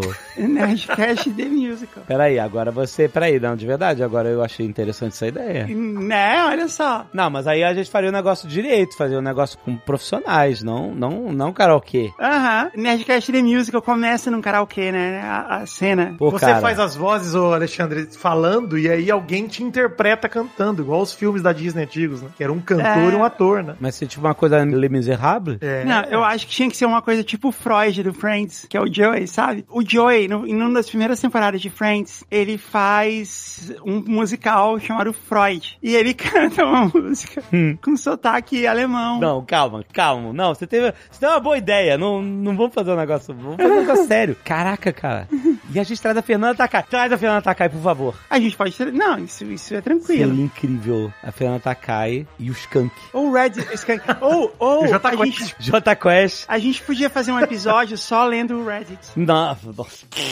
A gente faz um último episódio do Nerdcast e depois a gente lê os comentários no Reddit. Você sabe que eu participei lá, né? Eu fiz uma entrevista lá, foi super legal. Porque eu ama? Aham, eu fiz o ama do, do Reddit do Jovem Nerd. Como é que funciona esse negócio de ama? Você tem que tirar uma foto com o jornal do dia, alguma coisa assim, pra provar que é você? Não, você tira uma foto. Isso é uma tradição do do Reddit, você tira uma foto com papel escrito Ask Me Anything e com a data. E aí você posta lá pra todo mundo ver que é você mesmo. Certo. E aí as pessoas vão postando pergunta e ao longo do dia você vai respondendo em texto mesmo. Mas, pô, não- mas aí não dá pra responder. Tem um milhão de perguntas. Como é que você responde todas as perguntas? Tem os moderadores, né, escolhendo as perguntas que vêm, mas você não precisa responder tudo. Você, você escolhe algumas e responde. E você faz isso durante um determinado período de tempo, normalmente durante um dia inteiro. Um dia inteiro? É, mas não, mas não o dia inteiro, entendeu? Você vai lá, responde algumas, vai fazer o que você tem que fazer da vida, volta, responde mais algumas. Ah, tá. Ninguém fica. Não é uma parada ao vivaço que fica todo mundo lá. Assim, no comecinho eu fiz ao vivo, né? Eu tava lá respondendo em real time. A pessoa perguntava e eu já mandava a resposta. Mas é tudo por texto, não tem Certo. vídeo, não tem, não tem nada. É legal, foi bem legal. E as pessoas são carinhosas, são legais? Foi todo mundo muito legal. Ah, legal. O Tucano realmente deu jeito no Reddit do Jovem Nerd.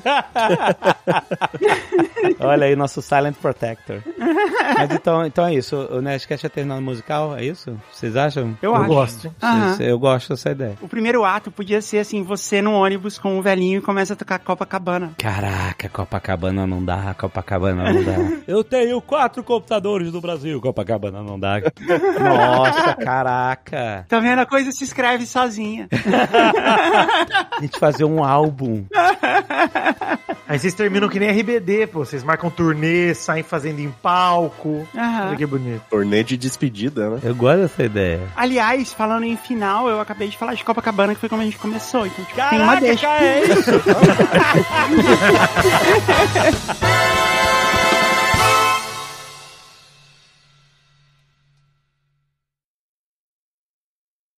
Este Nerdcast foi editado por Radiofobia, podcast e multimídia.